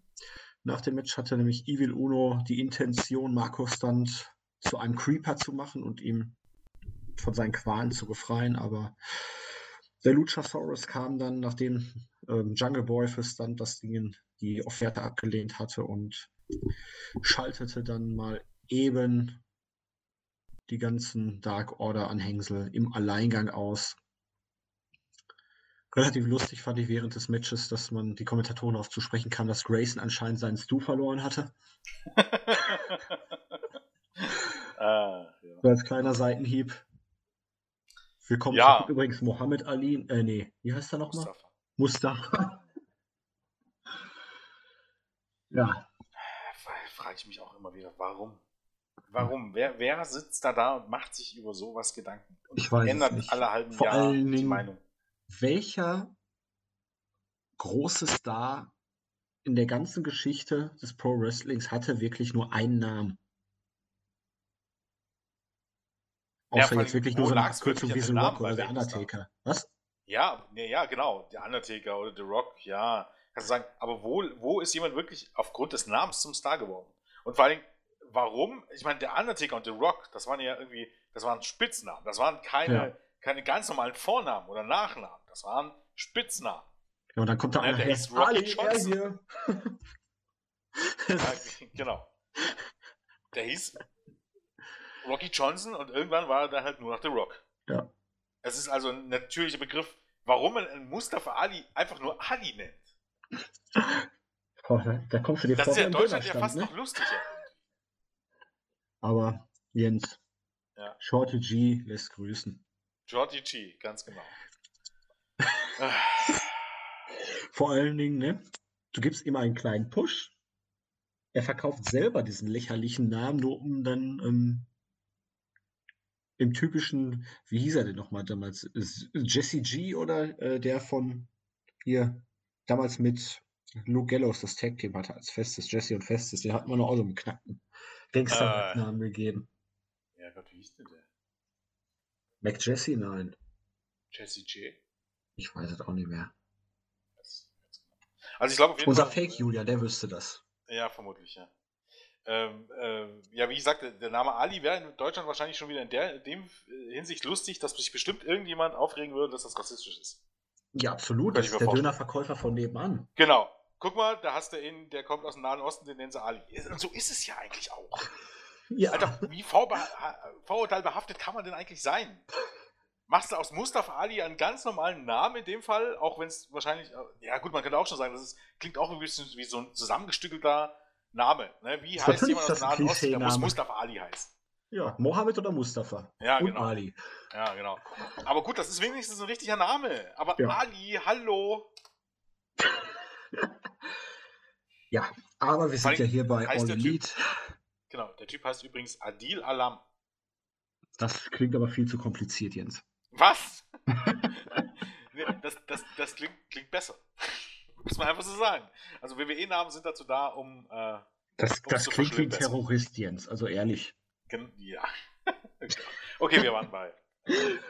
Ja, All Elite. Also Luchasaurus ist zurück. Der Jurassic Express wieder vereint. Ich denke, das dürfte dann eine kleine Fehde zwischen den beiden Teams geben. Kleiner Push vielleicht für den Jurassic Express, jetzt wo der Luchasaurus wieder da ist. Ja. Und äh, während des Matches. Den finde ich auch übrigens ziemlich cool. Was Luchasaurus? Ja. Ich finde den ganzen Eck cool. Ich finde auch Jungle Boy cool. Jungle Boy, ich habe es schon ein paar Mal gesagt, den hat man halt wirklich was Gutes laufen. Ja, das funktioniert ja auch. Theoretisch Selbstläufer. Der muss nichts machen, auch da hier wieder, die Halle steht Kopf. Bei ihm muss er auch sagen, im Vergleich jetzt beispielsweise zu Private Party, seine Spots sitzen. Der ist, was ist er, 22, ja, 23? Der ist also ähnlich 22, jung. Ja. ja. Der ist halt, ich erzähle es jetzt fast in jedem Podcast, was es ist, der ist halt ein Selbstläufer für, oder generell ähm, Lucha Express ist halt ein Selbstläufer für ein sehr junges Publikum und mit Jungle Boy hast du halt was, sagt im Grunde auch jeder, der irgendwie das, was du sagst, hast du was für die weiblichen Teenager. Ja. Das ist einfach, einfach so. An dem hast du auch von in, theoretisch noch in 15 Jahren was. Und der ja, und du bedienst halt noch besser. mehr, ne? Selbst der Luchasaurus, äh, der zieht dann noch ein bisschen die Älteren da drauf, weil ja. den feiert eigentlich da jeder ab. Richtig, und auch da kannst du nur noch sagen, das ist was für die ganz Kleinen. Das ist ein Dinosaurier, ein großer ja. Typ, der aussieht wie ein Dinosaurier. Und dann hast du selbst Markus Dant, da hast du den kleinen Typen, der ist eigentlich genauso groß wie ich, so nach dem Motto, weißt du? Das ist ein Selbstläufer. Damit kannst du nichts falsch machen. Und wenn dann eben halt dann, das ist ja bei Markus Land nicht ganz so, aber bei Jungle Boy und Luchasaurus, den lieben alle. Ja. Und es gibt dafür ja, also gerade Luchasaurus ist eigentlich ein albernes Gimmick. Aber trotzdem lieb, äh, ist, weiß nicht. Ja, weil er halt nicht rübergebracht wird wie ein Geek. Ja. Aber das, er wird halt doch... seriös dargestellt. Gut, er hat eine Maske auf, er scheißt drauf. Ja, und, und Jungle Boy, der sagt im Grunde fast nichts. Der ist eigentlich jung und der ist ein Schönling. Bei WWE war das irgendwie, keine Ahnung, was macht man bei WWE theoretisch falsch? Was hat die... Boy, was Roman Reigns nicht hat? Ja, bei WWE weiß ich nicht. Äh, das ist schwierig. Er hält halt Promos, die ihn unsympathisch machen lassen. Er ja, wird halt einmal Beispiel. aufs Auge gedrückt. Also es ist, äh, man muss, es, manchmal muss es, tut WWE einem fast schon ein bisschen leid. Also nee, Weil, eigentlich nicht. Eigentlich. Ja, letztendlich ist es ja auch, er verkörpert einen Tarzan. Also eigentlich... Ähm, ja, ein beschissenes Gimmick. Natürlich, aber wie gesagt, in der Art und Weise, wie man es bringt, funktioniert es. Richtig. Und es funktioniert von allein, ohne dass man viel machen muss. Ja. Es sind nicht die besten Wrestler, es ist nicht das beste Gimmick, aber es ist zusammen einfach ein cooler Act. Ja. Three-Way-Match. Darby Allen gegen den Librarian Peter Avalon und Sean Spears. Ja, hat man einfach mal gemacht, um ein paar Sachen zu verknüpfen. Es war relativ schnell ein Singles-Match zwischen Avalon und Darby Allen, weil sich Sean Spears mit dem hereineilenden Joey Chandler geprügelt hat. Die Fehde geht also weiter. Dementsprechend macht das Match bei Pay-Per-View fast noch weniger Sinn. Aber es, es führte das Ganze fort. Du hattest ja beim Pay-Per-View diesen von Tully Blanchard Assisted Piledriver. Ja. Dementsprechend war es halt keine normale 1 gegen 1 Niederlage für Janella. Die Geschichte ist noch nicht gegessen. Das passte dann ganz gut, dass Allen gegen Peter Avalon einen kurzen Prozess machte. Das ist halt ein Jobber vom Dienst, ist ja auch okay. Ja. Und auch, ja, auch es funktioniert mit seinem... Der Scheiße, den willst du verlieren sehen. Genau, der nervt einfach nur. Ja. Ich bin ja da immer irritiert, wie es überhaupt sein kann, dass er und Lever Bates praktisch so immer noch wieder zusammen sind, wo, wo er ihr eigentlich auch mehr oder weniger immer nur auf den Sack geht, ne? Ja, richtig. Aber schauen wir mal, wo das noch irgendwann hinführt. War okay, danach halt die Herausforderung von Ellen an Moxley, ich nehme es an. Und auch Passt hier auf jeden Fall zu den beiden, auch vom Stil her von Ellen. Er kommt gut rüber, er ist dermaßen over. Ja, also ihm hat dieses Match gegen Jericho. Unfassbar geholfen. Er war zwar vorher auch schon over, aber damit hat man innerhalb kürzester Zeit wirklich einen Star erschaffen oder jemanden zumindest, der aussieht wie ein Star. Und auch wenn ich das Match jetzt nicht sofort bei der nächsten Ausgabe gebracht hätte, da wird das Publikum dermaßen drin sein bei beiden Leuten einfach. Ja. Und, und setzt sich fort. John Moxley over, Jungle Boy over, Luchasaurus over, Darby Allen over. Das heißt, was auch immer man in, man in den ersten sechs Wochen getan, getan hat, bis zum gewissen Teil, ja, die kannte ja vorher keine Sau, sage ich jetzt mal. Ne? Richtig, zumindest auf einer breiten Bühne. Ja. ja, wie gesagt, es ist, es ist sehr, sehr erstaunlich und es macht halt dadurch auch beim Zuschauen mehr Spaß. Das heißt, wenn die Leute nicht einfach nur Geeks rum und laute Musik ist, sondern wenn du merkst, da kommt halt irgendjemand, den die Leute wirklich mögen oder wirklich scheiße finden, je nachdem. Also scheiße finden in dem Sinne, dass sie seinen Charakter scheiße finden. Nicht, weil er scheiße ist. Also nicht Baron Also ein Heal, der ausgebuht wird. Ja, richtig. Und kein nicht, weil er Cheap, scheiße ist. Äh, nicht, nicht Cheap Heat hier, diesen ähm, Go-Away-Heat. Ja, genau. Go-Away-Heat. Baron Corbin Heat. Ich nenne es jetzt äh, nicht mehr ja. Heat. Baron Corbin. Ja. Ähm, es ist erfrischend. Und das macht sehr viel Spaß. Ja. Ja, irgendwie kam man jetzt auf den Trichter, nachdem man Nyla Rose hat am Anfang so ein bisschen, naja, verwundbar gezeigt. Hm, jetzt müssen wir sie dann doch irgendwie aggressiv pushen als Monster. Hatte man ja bei Dark schon, wo sie das Tag Team Match an der Seite von Lever Bates da praktisch komplett alleine geworkt hat und zwei mhm. Gegnerinnen zerstört hat. Jetzt hier kurz im Prozess in einem Squash Match. Oh. Wie gesagt, bei den Frauen, es hat noch nicht alles Hand und Fuß. Nee, ich weiß nicht, halt ähm, wenn man sie jetzt so, ne, dann hätte man auch den Titel geben können am, Ende, am Anfang. Alles weghauen und dann hätte sie irgendwann so einen, jemanden wie Riho sie dann besiegen lassen. Ne? Deswegen denke ich im Moment, man baut sie für Awesome Kong auf. Ich weiß es nicht. Ja, wäre möglich. Also, es ist halt bei Nyla Rose auch ganz schwierig. Ich bin hier halt auch hin und her gerissen. Auf der anderen Seite, das, was die Frau gebrauchen kann, ist lange Matches, äh, wenn wirklich die nicht im TV ausgetragen werden, mit erfahrenen Leuten, damit sie besser wird. Auf der anderen Seite, die einzige Chance, die Over zu bekommen, sind kurze Matches gegen Leute, die gut zählen können. Ja. Also, du bist halt hier in einer tierischen Zwickmühle. Ich weiß ich müsste direkt mal gucken, ob Nyla Rose irgendwie seit äh, dem Beginn von Dynamite noch Independent antritt. Ansonsten sehe ich nämlich auch wenig Hoffnung, dass das irgendwie nochmal. Ja, es ist halt, sie ist halt noch ziemlich grün. Ja. Ja, tatsächlich nämlich nicht kein Match ja. seit außerhalb von AEW seit September. Das ist natürlich alles ein bisschen gut. schwierig. Da müssen wir mal gucken, wo das Ganze hinführt. Auf jeden Fall hat man jetzt begonnen, sie stark zu pushen im Moment, zumindest so als Monster, nachdem sie halt am Anfang dann, na, man kann, man versucht es natürlich dann so zu erklären, ne? sie hat jetzt ihren Fokus gefunden und so, die Niederlage, diese überraschende gegen Riho, hat ihr gezeigt, dass sie da vielleicht ein bisschen zu überheblich war. Dazu passen dann aber solche Aktionen wie bei Dark da in der vergangenen Woche nicht, wo sie die Gegnerin, nachdem sie sie eigentlich hätte schon pinnen können, nochmal hochzieht, um sie noch weiter Schaden zuzufügen. Ja. Das aber ist dann man, passt halt auch nicht so. Ist sie jetzt Babyface? Ist sie jetzt Heal? Sie ist halt stark. Ja. So ein bisschen unentschlossen irgendwie. Ja. Tja, da bleiben wir dabei, ne? Ja. Das ist alles noch nicht goldhaft glänzt. Nee, das ist richtig. Ähm, Update zu Dustin Rhodes. Er hat sich irgendwas gebrochen und noch irgendwas getan bei der Attacke von Jake Hager vor zwei Wochen und fällt noch drei bis vier Wochen aus. Ja. Klingt nach einem glaubhaften Zeitraum für einen kleinen Bruch im Arm. Ja, sechs Wochen oder so. Ja. Dann hatten wir ein Interview von Ellie, wo ich mir dachte, ha, warum bringt man das jetzt? Ja, vielleicht um sie vorzustellen, um ihren Charakter irgendwie ein bisschen zu schärfen. Nein, es war da, um Brandy Rhodes und Awesome Kong hereinzubringen und eine weitere Trophäe ergattern zu können. War okay, aber ich fand, äh, für, für das eine Mal rumschubsen war Ellie ziemlich tot. Ja. Ich komme halt mit, ich weiß nicht, woran es liegt. Äh, gefühlt ist das bei jedem zweiten Frauenmatch so, bei AEW, dass einige Aktionen scheiße aussehen.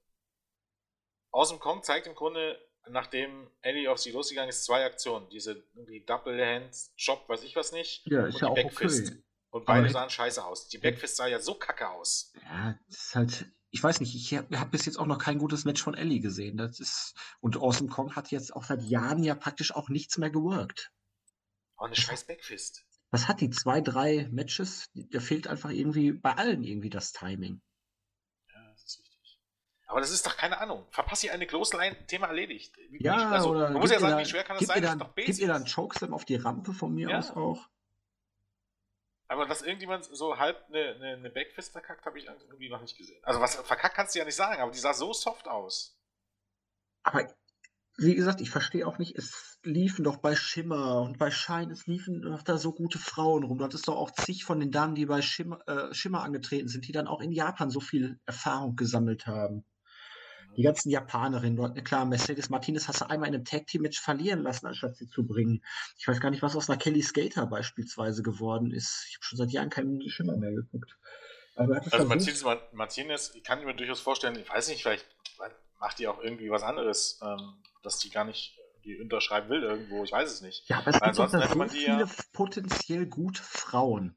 Die, Ja, ich glaube, man ist ja dabei. Also Kelly Skater hat, glaube ich, schon seit Jahren kein Match mehr gewirkt. Schade eigentlich. Die fand ich mal großartig. Die hatte auch Promo-Qualitäten. Richtig. Aber ähm, man hat ja bei der, wie gesagt, bei der Battle Royale einige ein paar Leute dabei. Man hat jetzt ähm, äh, Big Swole verpflichtet. Ja, aber ganz ich- ehrlich, was ist denn ein für ein beschissener Name ist denn bitte Big Ja, Swole? Ja, vor allem heißt sie, heißt eigentlich äh, Ariel Monroe. Ja. Keine Ahnung. Das ist auch so ein bisschen verschlimmbessern, oder? Boah, Big Swole, da denke ich mir, meine Fresse. Haben sie, ist das, soll das jetzt so eine Ghetto-Bitch sein oder was? Ja, naja, irgendwie so. Ähm, und ansonsten hat man, ja, du hast halt ein paar Leute, Nicole äh, Sauer. Auch die. Habe ich auch noch nicht gesehen. äh, die Savoy. Ja, Nicole Savoy. ja. Die Ist, ist halt. gut, aber Ja, habe ich auch noch nicht einmal gesehen jetzt bei IW. Bei der Battle Royale warst du dabei. Ja, also sie steht ja auch nicht unter Vertrag, aber das sind die Leute, die frei sind. Dann hast du äh, Sascha nimmt so viel Geld in die Hand. Ja. Und die Frauen, die man geholt hat, sind zu gewissen Teilen nicht so, so gut. Boah, bei Shazam McKenzie war ich. Boah, ich war. Ich, da- ich, die, ich kenne die nur noch von Schimmer und war jetzt Ja. entsetzt, als ich die gesehen habe. Bei dem Tag Team Match. Ich weiß nicht, sah ein bisschen ausgequollen aus. Nicht mehr so. Äh, ja, Ja, nein, gut. die hatte auch diesen Spirit nicht mehr, so diese Schnelligkeit und so. Ich weiß nicht. Ja, ja, gut. Ja. ja. Aber ich fand die eben halt ist noch eine der besseren. Ja, gut, es war ein Squash-Match, da kannst du ja eh nicht so viel. Äh, Ivelis? ja, hatte die nicht jetzt wieder ein WWE-Tryout? Naja, schon. Und vorher war sie bei RW. Aber warum verliert Ja. man. Also irgendwie. Ja, es sind, die wäre auch ein Selbstläufer. ja. Hau die Und da die ist rein. gut und die ist frei. Ja, hau die da rein, die funktioniert. Eben. Also, das ist halt. Ich verstehe halt auch nicht so, nach welchen Kriterien hier irgendwie die Wrestlerinnen ausgesucht werden. Notfalls hol Sexy Star. Ah! Ja, die ist auch scheiße, ich weiß, aber äh, funktioniert wahrscheinlich besser. Ja, das ist richtig. Ja, wem hat's? Chris Deadlander hat man jetzt noch. Bei Dark. Wen? Ihr, ihr Chris Statlander. Kannst du mal angucken.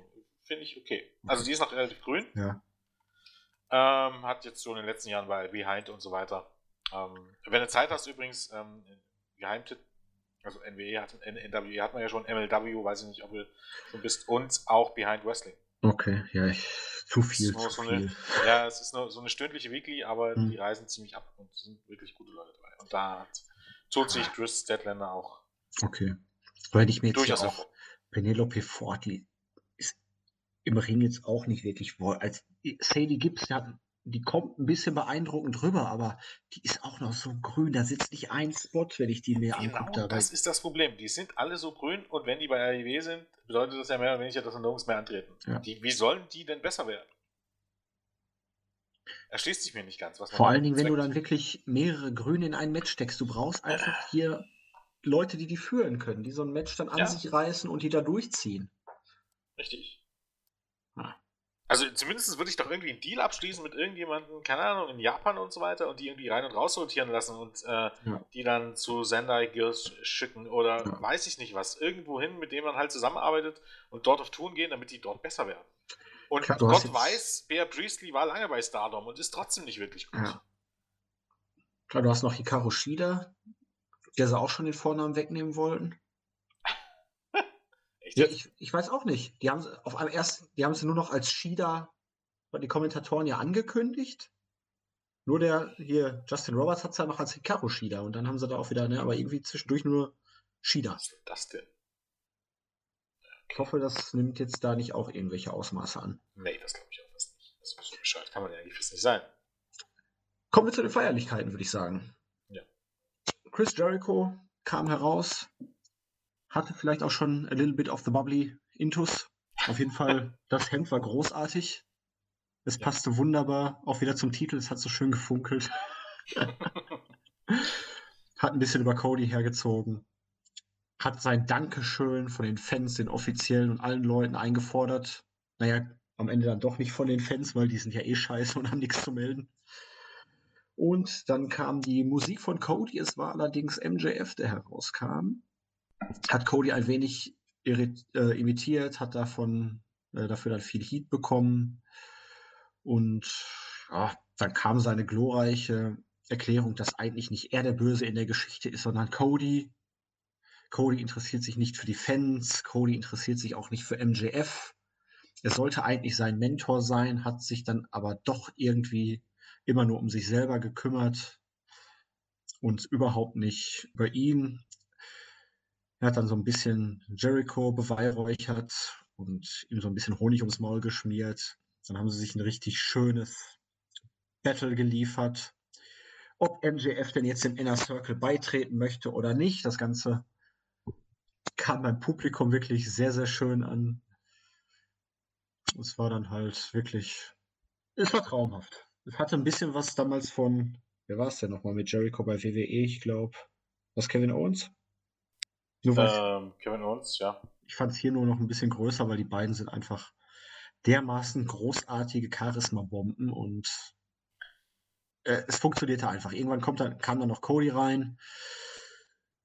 Auch wenn er keine Ringfreigabe erhalten hat, sollte er erst noch zurückgehalten werden. Wollte sich dann doch ein bisschen brawlen. Nur kam dann hinterrücks Wardlow, der anscheinend jetzt der Hensman von MJF sein wird und hat dann Cody abgefertigt, ehe dann die Heels verschwunden sind, ohne dass es eine klare ähm, Tendenz gab. Will MJF jetzt Chris Jericho beitreten?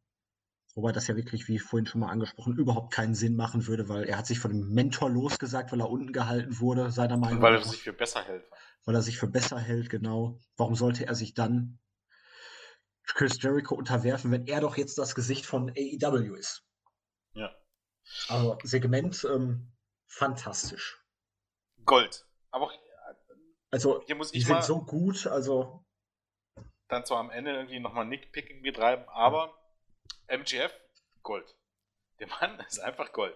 Die Begründung war ein bisschen dünn. Ich hoffe, Fand da kommt noch ein bisschen auch. was irgendwie eine Erklärung, warum, weshalb, wieso? Weil warum hat er das nicht schon eher gemacht? Wenn sie ja, es muss ja irgendwas vorgefallen sein, dass er praktisch zu der Überzeugung kam, dass Cody ihn unten gehalten hat. Wäre es jetzt auch ja. nur, weil wir sind jetzt in Woche sieben, beziehungsweise wir haben sechs Wochen weg, Dynamite weg und er stand in keinem relevanten Match, wobei Dynamite eigentlich nie irgendwo, dass er eine Rolle gespielt hätte. Genau, also das hätte man auch tatsächlich, hätte man das bisschen gezogen, diesen Turn, hätte das besser gewirkt. Zum Beispiel hätte man jetzt das nur um eine Nacht gezogen. So heißen, hätte man das Segment heute gebracht, Cody und MJF als Abschlusssegment. Cody hält seine Rede, erklärt sich und MJF und so. Und Cody sagt dann zum Beispiel am Ende des Segments, ne, ich verzeihe dir. Ne, obwohl vielleicht MJF ja. sich gar nicht entschuldigt hat oder so. Und dass dann dann der Turn kommt, ganz einfach, weil MJF der Überzeugung ist, dass er Cody ja beschützt hat. geholfen hat, ne? die, die, Gesundheit geschützt hat und Cody in seinen Augen die Arroganz hat, ne? zu sagen, ich verzeihe dir. Das wäre eine Erklärung gewesen zum Beispiel. Für den Turn in dem Moment. Ja. Ähm, und ich hätte am Ende besser gefunden, wenn die eben sich nicht umarmt hätten. Weil MJF hat es doch selig um den Titel abgesehen, oder? Das hätte, ja, wenn, das hätte wenn, einfach nochmal. Wenn er sich als Gesicht von AEW sieht, dann ähm, kann er ja eigentlich nur in Richtung Titel gehen. Richtig. Und ich hätte Weil der Titel repräsentiert das ja. Genau. Hätten sie die Umarmung weggelassen und hätte MGF stattdessen gesagt, pass auf. Ich finde dich toll, aber fick dich. Richtig. genau. Auch wenn Cody unser gemeinsamer Feind ist, wir sind keine Freunde. Und äh, ich werde dir das Ding irgendwann abnehmen, weil darum geht es genau. Ne? Also, dass eben halt nicht nur, weil wir beide Heels sind und äh, wir eine Person scheiße finden, sind wir jetzt auf einmal beste Freunde passt eben halt dann auch nicht immer zu im Heal. Weil, warum sollte MGF Jericho jetzt geil finden, wo er ihn doch vor zwei Wochen eigentlich noch scheiße fand? Ja. Also er kann aber ja vom Typus her und wie er sich verhält geil finden, aber er sollte ja nichts daran ändern, was er Richtig. möchte und dass er ihm damit ja eigentlich im Weg steht. Genau. Davon abgesehen war das Segment Gold. Ich glaube, auch Jericho hatte viel Spaß, MJF dabei zuzusehen. Ja, du hast richtig gesehen, wie er sich eingegrinst hat da, ne? Ja, also. allein, alleine der Entrance ist so, auch ich musste da grinsen. Ich sehe den Typen so unglaublich ja. gerne. Auch der, der ist Anfang 20. So heißt die können nur besser werden. Und das ist eben halt Jungle Boy, MGF, das ist gruselig, wenn man es jetzt ganz ehrlich. Die werden besser. So heißt, was man da am Laufen hat, äh, ja, das ist, das ist gut. Und MJF wird auch irgendwann als Babyface funktionieren. Zwangsläufig. Weil er so verdammt gut ist. Und keine Ahnung. Mir fällt jetzt niemand ein, also zumindest nicht in meiner Zeit als Wrestling-Fan, der in dem Alter so gut war. Schwierig. Also Michaels war älter, also jetzt was seinen Charakter angeht. Ja, weil die, angeht, die meisten haben natürlich, die haben, die haben angefangen, hatten ein Scheiß-Gimmick, mussten erst ihre Rolle finden und so weiter und er ist halt direkt ja. Es, wie auf den Leib geschnitten eigentlich, diese Rolle. Vielleicht ist er ja auch sogar wirklich so. Ach, da gibt es da, da gibt's vor allen Dingen auch, auch so irgendwie so, so auf, auf Twitter und so weiter so Videos, die, die manchmal von ihm gedreht wurden oder so, der auch außerhalb des, der Shows und so weiter spielt er eben halt auch das Gimmick durchaus. Und der ist sich dann auch, der ist sich dann ähm, auch nicht so schade, wirklich Sachen zu sagen, wo, wo keine Ahnung, wo, was ein bisschen so fremdschämmäßig ist. Weißt du? So nach dem Motto, dass, dass sich irgendjemand beschwert, warum, warum der Pay-Per-View zu teuer ist und so, und er schreibt den dann Typen, oder, oder weil ich nie, äh, der Pay-Per-View ist zu teuer und ich bin Schüler und habe nicht so viel Geld, schreibt der halt den Fans, äh, ja, keine Ahnung, scheiße, wenn man so arm ist wie du, weißt du? Also wirklich so richtige Arschloch-Sachen. Es ist großartig. Es ist ganz großartig, muss man mal, muss man mal sagen. Ja, also wer das Segment nicht gesehen hat, selbst wenn ihr es gesehen habt, das solltet ihr euch auf jeden Fall nochmal anschauen. Das war genau das, was man eigentlich wirklich in der Wrestling Weekly abfeiern sollte. Also Promos, Storyentwicklung und halt die Art und Weise. Und Jerichos und, Hemd. Und auch Cody. Und Jericho, ja. äh, Jerichos Hemd, ganz genau. Ähm, und auch Cody, muss er sagen, kam hier nicht schlecht weg. Nein. Ja? Cody wurde aufgehalten, er hat keine Ringfreigabe bekommen, wurde dementsprechend aufgehalten, aber er ist das Babyface, er geht ja, trotzdem dorthin. Natürlich. Und, dann, und er kriegt nicht auf den Sack, er gewinnt. Ja. Bis dann halt. Die Oberhand. Bis noch der dritte kommt. Mann, mit dem er nicht gerechnet hat, von hinten kommt. Dann, dazu wieder der offene Cut, was dann noch mal ein bisschen Sympathien gebracht ja. hat. Ja, Wardlow. Ähm, schauen wir mal, ne? Ja, große Unbekannt. Kann ich so noch, noch gar gesehen. nicht einschätzen. Noch nicht ein einziges Match gesehen von dem. Äh, weiß eben halt nur, dass er ähm, Wir hatten ja schon mal drüber geredet. Dass er groß ist. Ja, und bei IWC, also hier International Wrestling Cartel, bei House of Hardcore war er mal und bei Absolute Intense Wrestling, aber alles nur sehr sporadisch und mal so ein, zwei Matches. Noch keine große Nummer auf alle Fälle. Ähm, ist ja auch nicht immer verkehrt. Nö, also. Und selbst wenn er jetzt im Ring nicht der Beste sein sollte, solange man ihn dann vielleicht mehr als Enforcer einsetzt. Ja, denke ich auch. Kann das ja durchaus nicht so verkehrt sein. Ja, das vorhin schon beim Pay-Per-View angesprochene Match Pack gegen Page. Dieses Mal durfte Pack gewinnen. Submission im Brutalizer dann. Nachdem wir halt hier die Problematik mit dem Finish hatten. Von der Gute war es Bryce. Oder war es Rick Knox? Ich weiß es jetzt gar nicht. Ähm, Bryce. Ja. Aus Wolfsburg. Ja.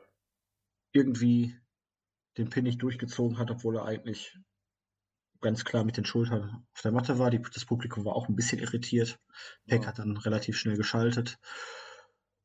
War eigentlich ganz nettes Match, war auch wieder gut.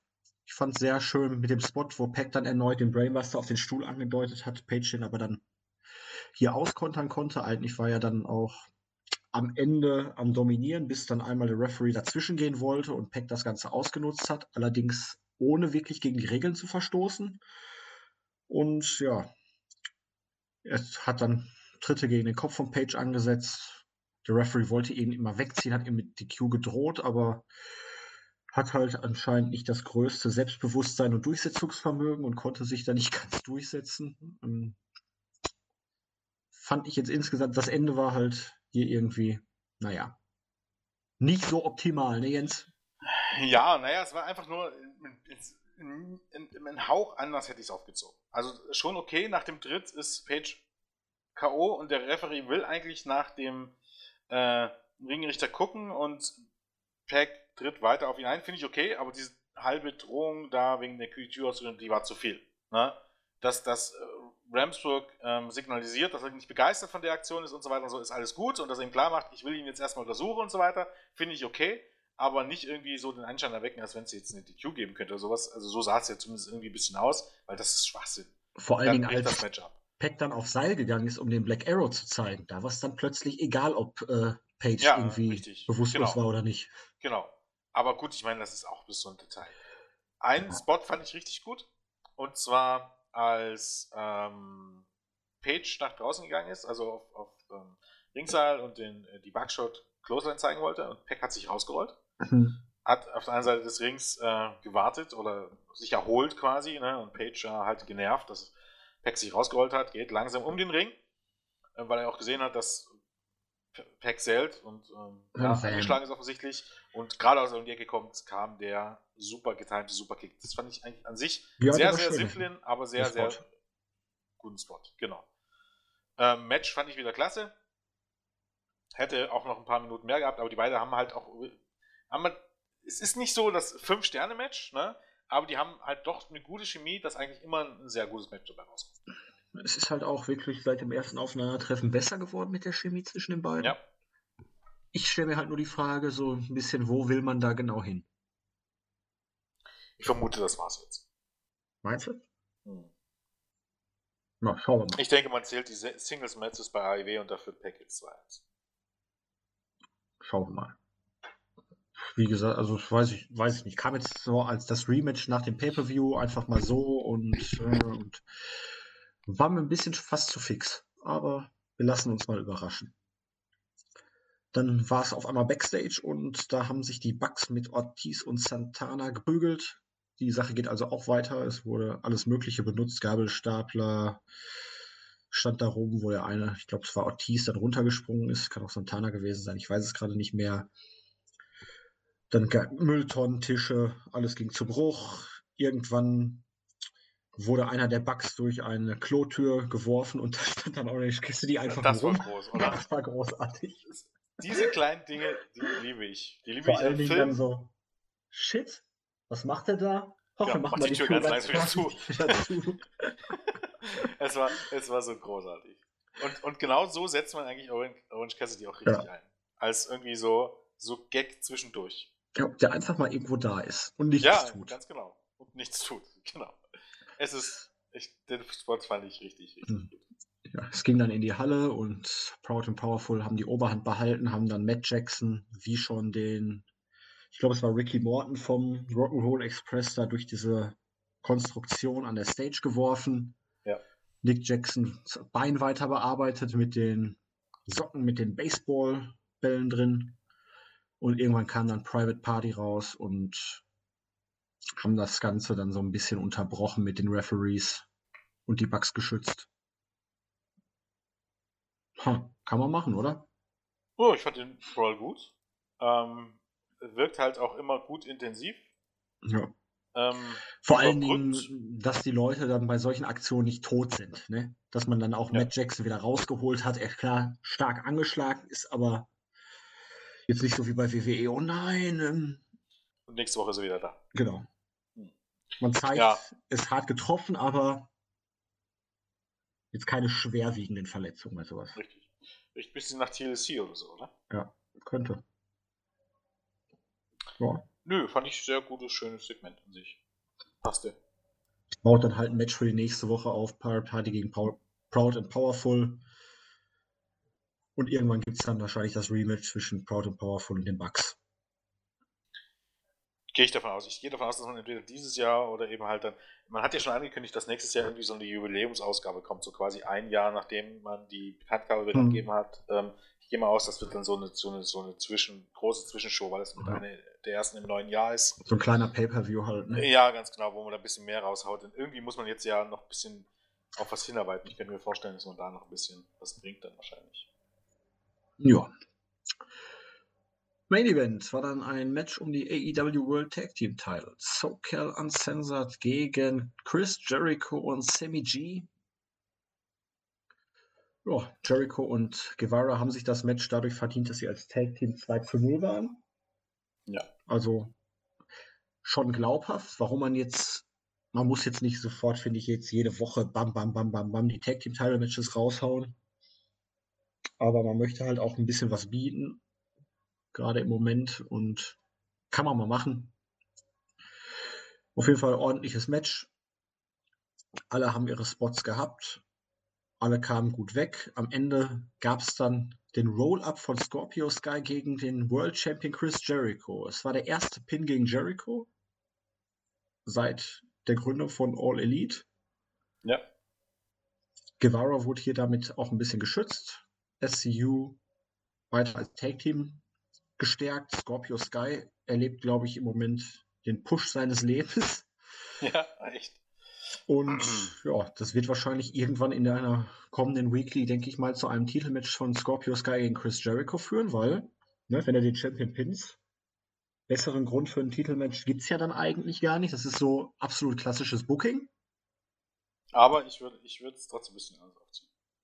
Es ist es ist klassisches Booking, es ist mir aber ein bisschen zu sehr WWE. Denn Scorpio Sky hat jetzt eigentlich nicht wirklich einen Track Record, was Singles-Matches angeht. Nee, das auf jeden Fall nicht. Ich würde es eher so aufziehen, dass er jetzt ein Singles-Match bekommt. Also gut, man kann jetzt ein Titelmatch bringen, wenn man unbedingt ein Titelmatch des Titelmatches bringen will. Ich würde eher das so bringen, dass man ein Non-Title-Match Sky gegen Jericho bringt, wo sich Sky den Titelmatch verlieren, äh, verdienen kann. Am Ende verliert dann vielleicht Sky, bekommt doch kein Titelmatch. Aber ich bin der Meinung, man muss nicht immer ein Titelmatch bringen, bloß des Titelmatches wegen. Man kann ja auch ein Titelmatch bringen, wo man sagt, okay, wenn, das, wenn du jetzt einen Champion auch im Singles-Match pinst, na, dann bekommst du deinen Titel. Ja, Weil, das glaube ich der, aber nicht, um ehrlich zu sein. Naja, das glaube ich auch nicht unbedingt, aber ich fände es besser. Weil einfach, dass der Take-Team-Champion jemanden in einem Take-Team-Match pinnt, finde ich nämlich legitim. Ähm, aber es soll ja. ja einen Unterschied geben zwischen Take-Team und Singles. Äh, äh äh, Wrestling, oder? Ja, aber ähm, genauso macht man es ja auch in Japan.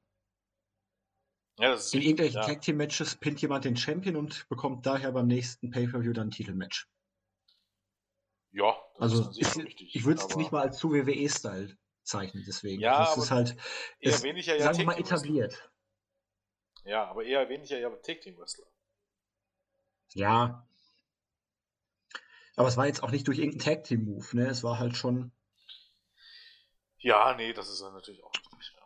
Ja. Ja, ich finde die andere Version von dir jetzt auch durchaus interessant und legitim, weil dadurch, dass sie als Tag Team Champion sind und wenn sie keine Tag Team Champs mehr sein sollten, wird ja eh, weiß ich nicht, denke ich mal irgendwie eine Fehde mit Daniels oder so vielleicht kommen oder man geht dann halt mit ihm als Singles Wrestler, aber aktuell ist er halt in dem Tag Team fest eingeplant, deswegen fand ich auch den Pin halt von ihm gegen Jericho schon überraschend, aber du wolltest wahrscheinlich hier Guevara auch ein bisschen schützen, einen überraschenden Spot bringen und wie sich Jericho hinterher aufgeregt hat, wie ein kleiner Bube, dem man den Lolly weggenommen hat, war das natürlich auch wieder in Form seines Charakters einfach nur großartig. Ja. Weil, und das zeigt ihm halt wieder, Sieg und Niederlagen bedeuten was. Ja. Wer hätte es gedacht? Aber wie er sich da aufgeregt hat, ne? Ja. wirklich wie ein kleines Kind, das man dem ja. Lolly weggenommen hat. Richtig schön bockig. Ach, ich reiß jetzt einfach alles ab. Genau. Ich mache mein Zimmer jetzt absichtlich unordentlich.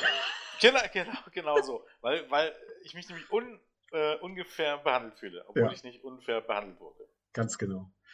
Großartig. Ja, Jens, was sagst du zu der Ausgabe?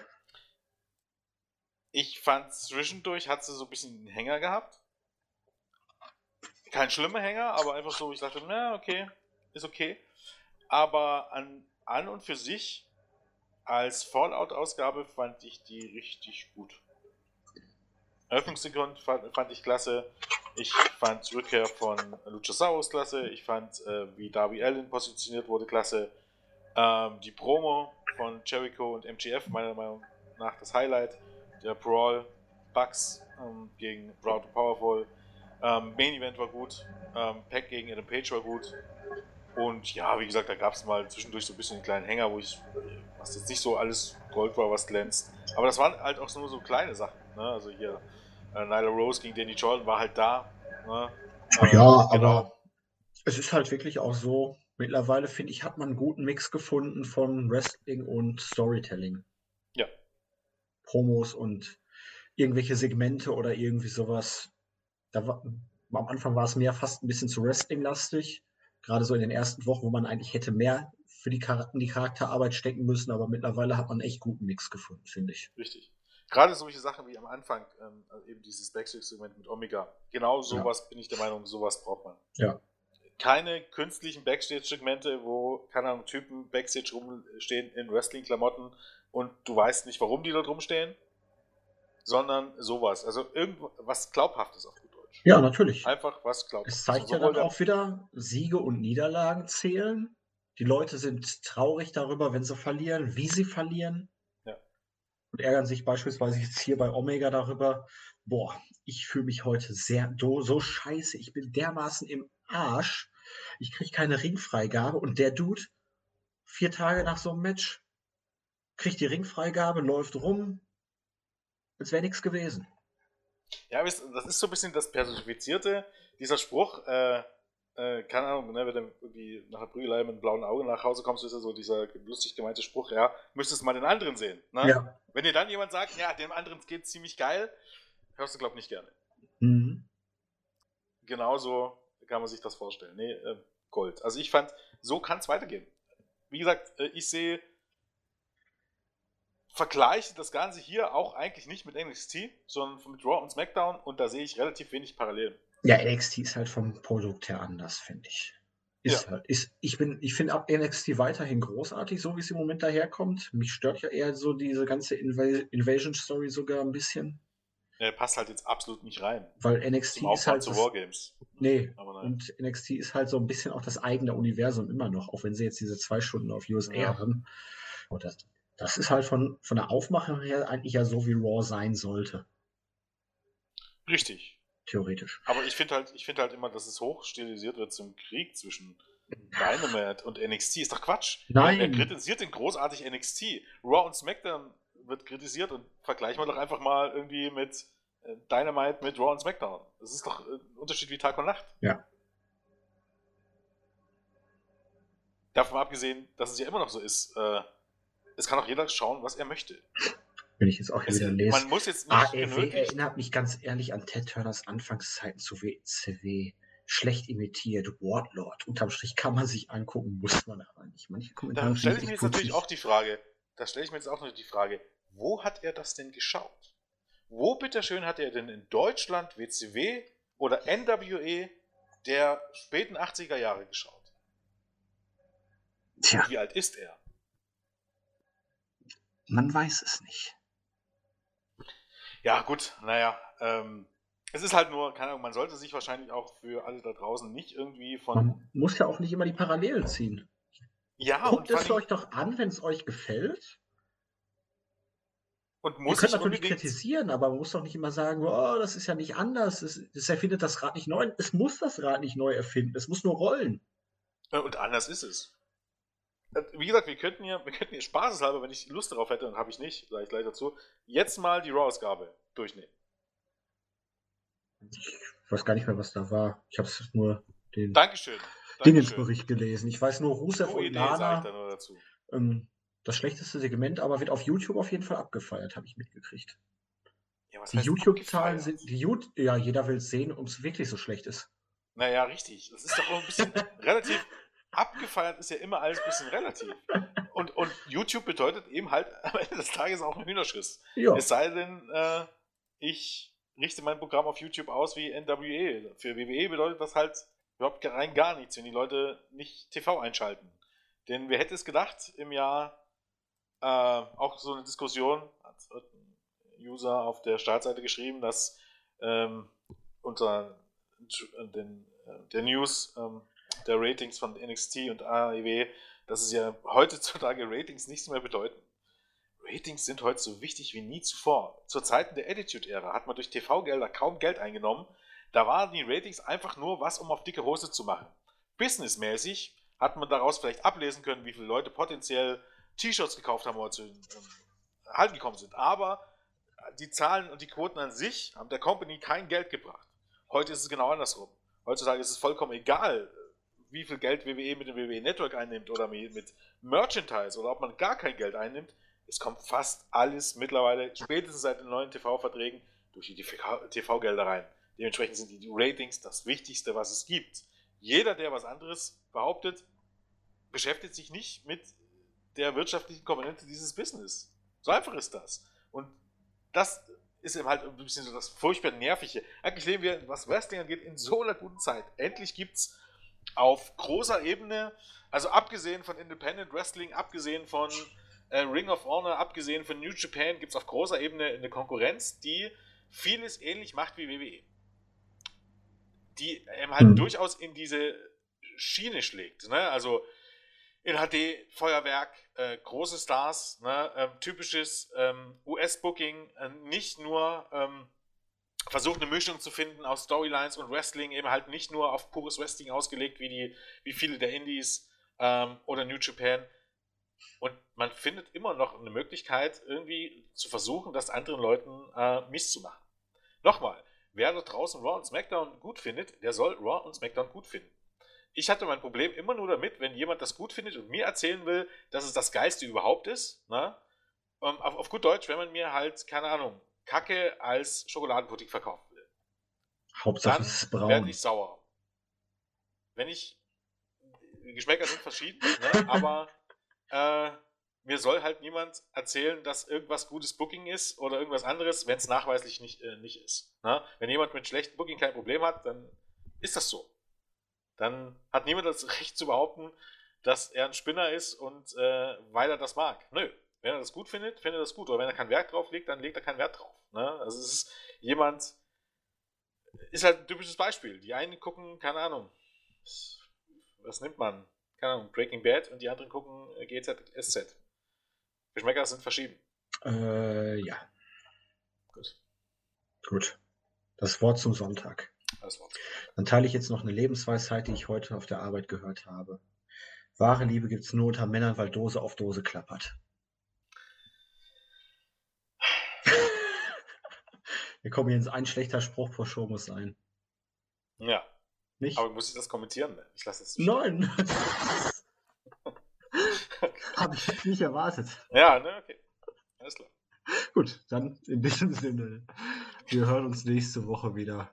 Macht's gut, bis dann. Tschüss, tschüss und auf Wiedersehen. Ciao. Tschüss.